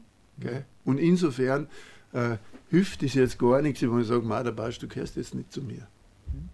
Weil in meinem Bewusstsein ist auch das Marder Bast gehört nicht zu mir, steht auch da drinnen. Mhm. Gell? Ich habe ein Kappel drüber gemacht, aber ist selber noch bei mir drinnen. Und diese Wegdrängungen, die, äh, die, die verursachen Schwierigkeiten mir selber. Mhm. Ich, ich brauche nicht ein, einverstanden sein, ich, aber das, mhm. ich kann so lassen, wie er ist, aber er ist da. Mhm. Zustimmen, aber nicht gut finden müssen. Ja. Ja. Zustimmen, ich, das, was da du, ist. Einfach, ich brauche gar nicht sagen, du, es ist lustig, dass du da ja. bist, du bist ja. einfach da. Und dann ich finde das, wenn ich jetzt das mit, mit Michael Kreuz die Diskussion hernehme, das passt für mich so gut zum Matthäus dazu, weil das auch diesen Dokumentationscharakter mhm. hat. Und das war halt die Zeit und es gibt nach wie vor Nationalsozialisten und die gibt es halt. Und es ist in der Demokratie, äh, wenn man es jetzt ganz objektiv betrachtet, muss es ja alle Möglichkeiten geben. Das mhm. ist ja, sonst sind wir ja wieder in einer Diktatur. Ja, ja das finde ich ja oft schon auch ein bisschen äh, äh, grenzwertig, wenn ich dann jeder, der anders ist, auf einmal wieder äh, nicht gut ist. Ja? Also das ist, äh, jetzt, jetzt kann ich dafür sein und dagegen sein, aber, aber das war für mich schon die Erkenntnis beim, beim Michael, dass dem eigentlich auch, weil er gesagt hat, das ist so, das, das, er macht das Lust, gell? Dieses, das aufzuzeigen. Und, und am meisten stolz war ich da natürlich, dass dann jetzt zwei Wochen Sparer äh, was publiziert wird, wo die, die Salzburger Uni da alle Straßennamen analysiert hat. Ja. Und gerne immer gedacht. mhm. ja. Ich finde es auch immer so, wenn man sonst zum Beispiel äh, Rebellen oder irgend sowas generell schon gut findet oder anders ja. sind, weil irgendwann mal, Rebell gegen was? Kann ja sein, als Rebell gegen was total Gutes bist. Dann ist ja, eigentlich ja. ein total beschissener Rebell. Also du musst immer sagen, Widerstand, aber gegen was? Ja, Weil ja das, das ist dann ja, auch, da macht die nächste Diskussion auf, Rebell gegen was Gutes, was ist gut und was ist schlecht. Nein, ja, ja, nein, also, aber, aber, ich meine nur, also ja, das, ist Moment, die Gesellschaft das ist ganz einfach, weil im Moment ist Impfen gut und jeder, der sich nicht impfen lassen will, ist ein Rebell gegen das Impfen. Die Wahrheit wird ja aber erst einmal außerstehen. Ja. Es kann genauso sein, dass wir in fünf Jahren draufkommen, jeder, der geimpft ist, wird nicht mehr lange leben. Und dann stehen die auf einmal da und sagen, super haben wir das gemacht. Wenn es anders ist, ja, wenn es anders ja. ist, nachher, nachher äh, werden sie irgendwo rauskommen und werden sagen, ja, jeder, der nicht geimpft ist, hat dazu beitragen, dass jetzt keine Kinder, was weiß ich was. Ja. Also da wir wissen es jetzt ganz einfach. Die grundsätzliche Einstellung, glaube ich, muss sein, dass äh, man den Schmerz dabei lässt. Mhm. Wir haben die Tendenz, etwas, was uns belastet, wo, man, wo, man, wo keine große Klarheit ist, einfach wegzuschirmen. Und mhm. da entsteht der Kitsch. Die Bereinigung in irgendwo. Es sollte dann das eine. Mhm. Da entsteht Kitsch und Schuld. Ja. Weil indem du das weghalten willst, wo es also, also letztendlich ja die Täterschaft quasi außerhalten willst, indem du Opfer nie sichtbar machst, zum Beispiel, entsteht dann auch dieses, dieses unterschwellige, ja, wir haben was falsch gemacht, das immer noch da ist. Also dieses Schuldding, das man dann immer mitschleppt. Und solange man nicht auf den Tisch legt, ja, okay, also wir haben gesellschaftlich einfach Scheiß baut, muss man einfach so sagen, im mhm. Nationalsozialismus solange das nicht da ist und solange das nicht öffentlich ist, schwingt das immer mit. Ja, und, und du darfst natürlich auch die, die ganzen rein. anderen Seiten aber natürlich auch nie vergessen, weil das ist in einem Krieg, in nachher Hochsaison ist ich Gewinner und Verlierer, aber wie viel Dreck in Russland passiert ist, wie viel Dreck ja. von den Amerikanern passiert. Also ein Krieg ist immer scheiße, ist aber. Für alle. Ja, verliert, eh es verlieren immer alle. In einem Krieg ja. verlieren alle. Und, und was wir aus dem Zweiten Weltkrieg gewonnen haben, war in Europa 70 Jahre Frieden bis jetzt. Das war jetzt eigentlich der Gewinn aus dem Zweiten Weltkrieg, dass wir eigentlich Wohlstand und Frieden jetzt für 70 Jahre gehabt haben. Das war ich bis jetzt auch, das Ergebnis. Man muss halt irgendwann sagen können, okay, Schwarm drüber. Und, und, und uh, wir wissen, das war nicht gut, das war nicht gut, das war nicht gut, aber jetzt ist genug. Ja. Und ich, ich will nicht mit dieser, mit dieser Erbschuld äh, genau. da leben, weil es nicht mein, mein Ding war. Es muss eine Auflösung für ich, ich finde sogar, es ja. gibt viele, die was im Krieg waren und auch nicht Schuldige waren. Ja. Äh, und und das, ist halt, das ist halt das Schwierige zu sagen, ja, wo, wo beginnt das und wo hört das auf? Ich kann es nicht beantworten, weil ich nicht will mm, Wie hast du das jetzt gemacht? Mit den 70 Jahren machst du das Ich bin nämlich äh, eigenartige, nicht eigenartigerweise, ich habe also die Tendenz, Tendenz gehabt, da lassen wir das. Ja. Aber ich merke eben einfach, das ist eine unlösbar, man kriegt auch nie eine Klarheit. Es ist, äh, der Krieg ist eine große, große Verwirrung. Ja. Da, wird, da, kriegst du keine klare Aussage für diese, ich, ich für mich selber auch nicht. In je, je, jede, die, die Soldaten in ihrer erzwungenen Geschichte, wie es da einige haben müssen, ja, da ist immer der Versuch, das Heroische ja, herauszuheben und das Opfer und du hast dich für die Heimat geopfert. Da ist der Schatz. Du kommst auf keinen kleinen Zweig, gell? Weil du einfach sagst, ja, es war einfach auch scheißlich, aber es war heroisch und es hat das gegeben und es hat das andere gegeben. Man kann es nur als große Verwirrung darstellen. Und da hat man halt einfach Verwirrung, mögen wir nicht, weil die, ja. die, die saugen uns ja an und dann, dann, dann kollektiv einfach wegwischen. Aber wir brauchen es ja. Aber das ist so spannend, wie das, was du vorher gesagt hast, mit dem, der Marderbast ist in mir. Ja. ja, der ist da und zudem habe ich eine Haltung. Aber zu sagen, nein, ich will jetzt nicht, dass der da ist, dadurch geht er ja nicht weg. Und das ist das, was glaube ich, was du auch vorher gesagt hast, wir, wir müssen irgendwann sagen, Schwamm drüber, ja, und das können wir tatsächlich, glaube ich, erst, wenn wir einmal anerkannt haben, was wirklich war und also gesellschaftlich. Und dass, dass wir einfach diese, also wir, also nicht mehr persönlich, aber dass wir als Gesellschaft quasi einfach diese Scheiße gebaut haben und die das auch sichtbar machen müssen. Also nicht mehr, nicht mehr das wegwischen.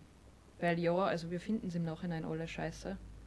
Aber zu sagen, es hat es da, wenn es nicht da war, macht es nicht besser.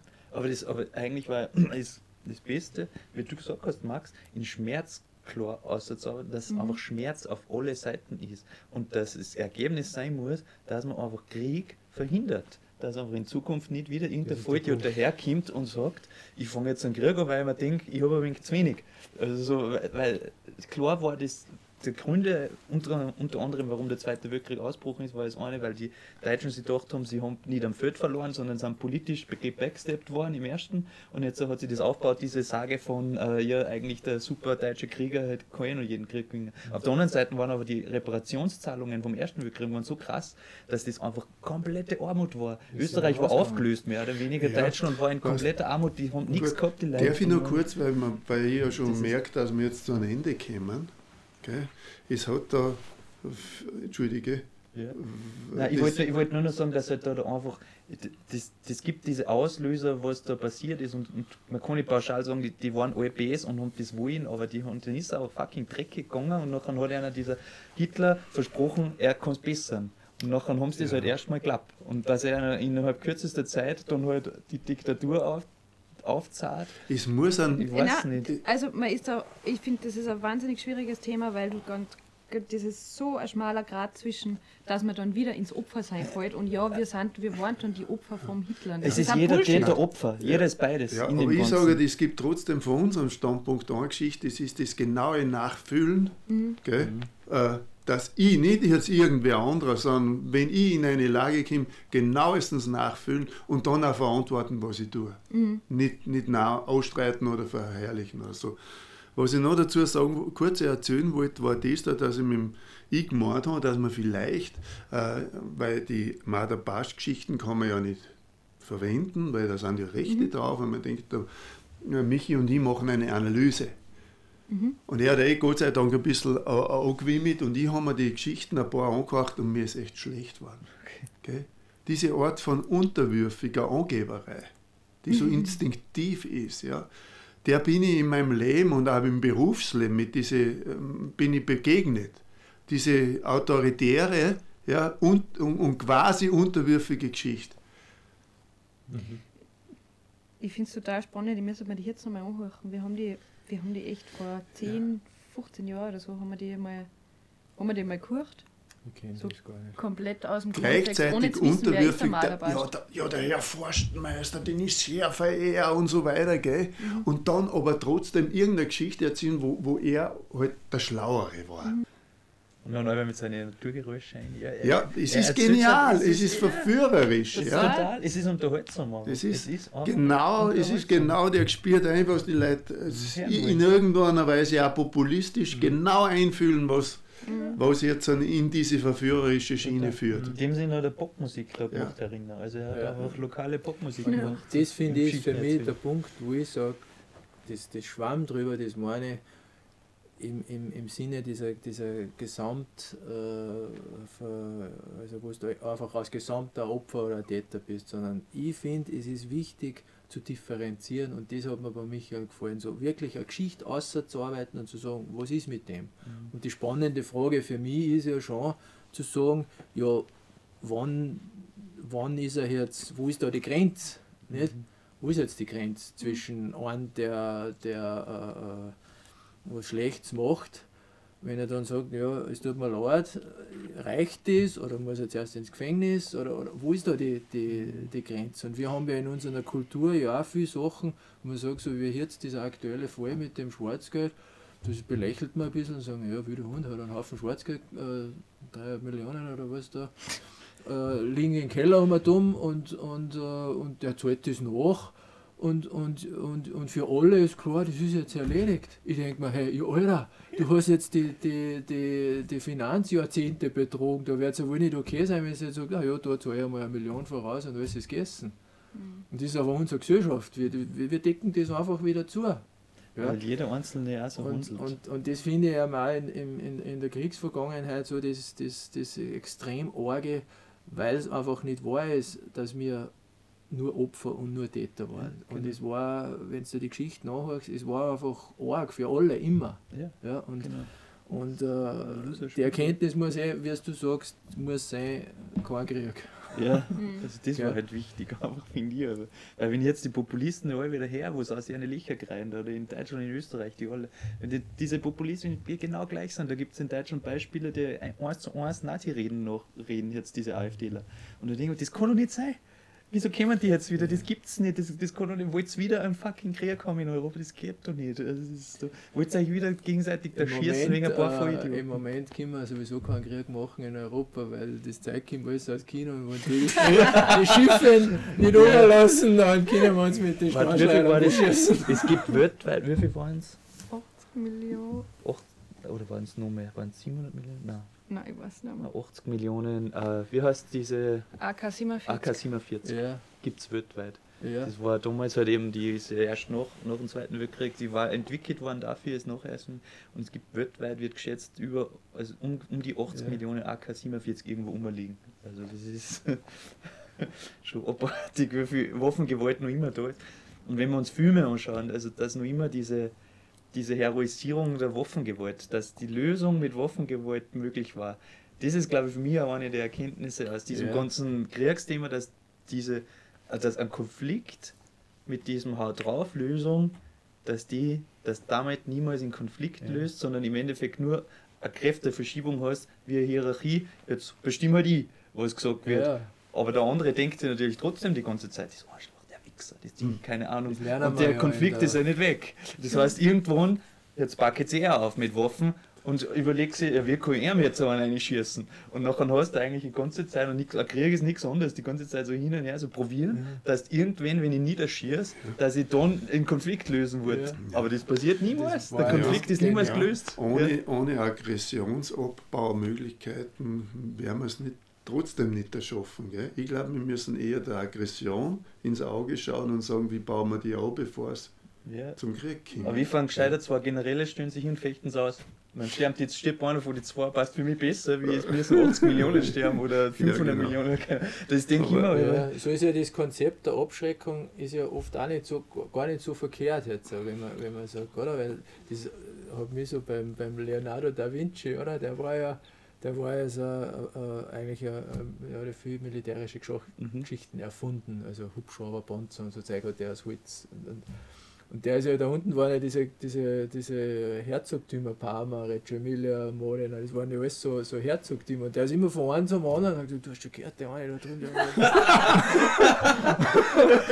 dann hat er für die irgendwas gebaut und dann ist er zum anderen. Hast du das schon gesehen? Ja, schon gehört, dann ist er wieder zum nächsten. Also, und, ja, und, und, ja, aber leider ist es jetzt so, dass ich sage, die äh, Mächtigkeit der, der Waffen oder wie immer Systeme, die wir entwickelt haben, auch bei uns da fürs Zivile, für die Landwirtschaft, ist so groß, dass unser Hirn klar ist und unser verstecktes Aggressionspotenzial. Ja. Darum ist es nicht mehr so witzig.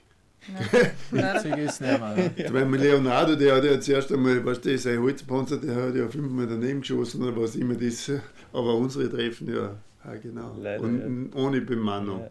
Das ist das, ja. Du musst dem nicht einmal ins Auge schauen. Ja. ja, genau. Der unbemannte Panzer schießt aber du also einen lebendigen Menschen nieder. Äh, da kriegt die Aussage, äh, das, was mir da dann ist, alles ein Spiel, ganz ein makaber. ja. Nein. Weil das ist ja, wirklich. Und, und das Schräge ist zum Beispiel, der Schach ist ein Kriegsspiel. Also mhm. Schach ist entwickelt worden als Kriegsspiel, da wo du wirklich ja. im Endeffekt Krieg Wo man die Bauern so. opfert. Ne? Ja, mhm. ja das stimmt. Ja. Ja. Und dann weiß man lieber. Schützen sitzen sie zwei hier, spielen sie es aus. Und 12.59 Uhr. 12.59 Uhr. Oma, äh, Oma, Resümee. Ja. Wie geht's weiter? Nächsten zehn Zü? Ja, die nächsten zehn. Naja, äh, Resümee für uns, was Generell. nehmen wir uns vor für die nächsten zehn, so vom, vom, vom, vom Ort. Entweder wie wir Interviews führen, wie wir Dinge, mhm. also haben wir irgendwas, was wir sagen. Wo wir uns hier entwickeln wollen. Wo wollen wir uns hier entwickeln mit den nächsten zehn jetzt die ersten zehn, finde ich, haben wir uns ja mit jedem ja. entwickelt und jetzt wollen wir äh, uns als nächstes ja, entwickeln. So für mich habe ich das Gefühl, äh, es war sehr dicht und es ist richtig, dass wir jetzt dieses Paket haben und das ist repräsentativ. Mhm. Besser hätte es gar nicht gehen können. Mhm. Dank an uns alle, wie, wir das, wie wir das bisher hingekriegt haben es geht mehr gegen Reportage, also gegen mhm. Porträt und Reportage. Kind mir vier hat sich entwickelt. Und das Experiment, wo was anderes sein kann, wo sie was probiert. Mhm. so. Mhm. Danke fürs Zuhören und Schauen. Hat es euch gefallen? Dann unterstützt uns mit einem Abo auf unsere Kanäle, ein Like oder einer Spende. Und besonders freuen wir uns, wenn wir ins Gespräch kommen. Also kommentiert fleißig oder schreibt uns eine Nachricht an podcast.innergebirg.at. Innergebirg, geschäftig und lästig, ist ein unabhängiger Audio- und Videopodcast aus dem Salzburger Land. Mehr Informationen auf www.innergebirg.at.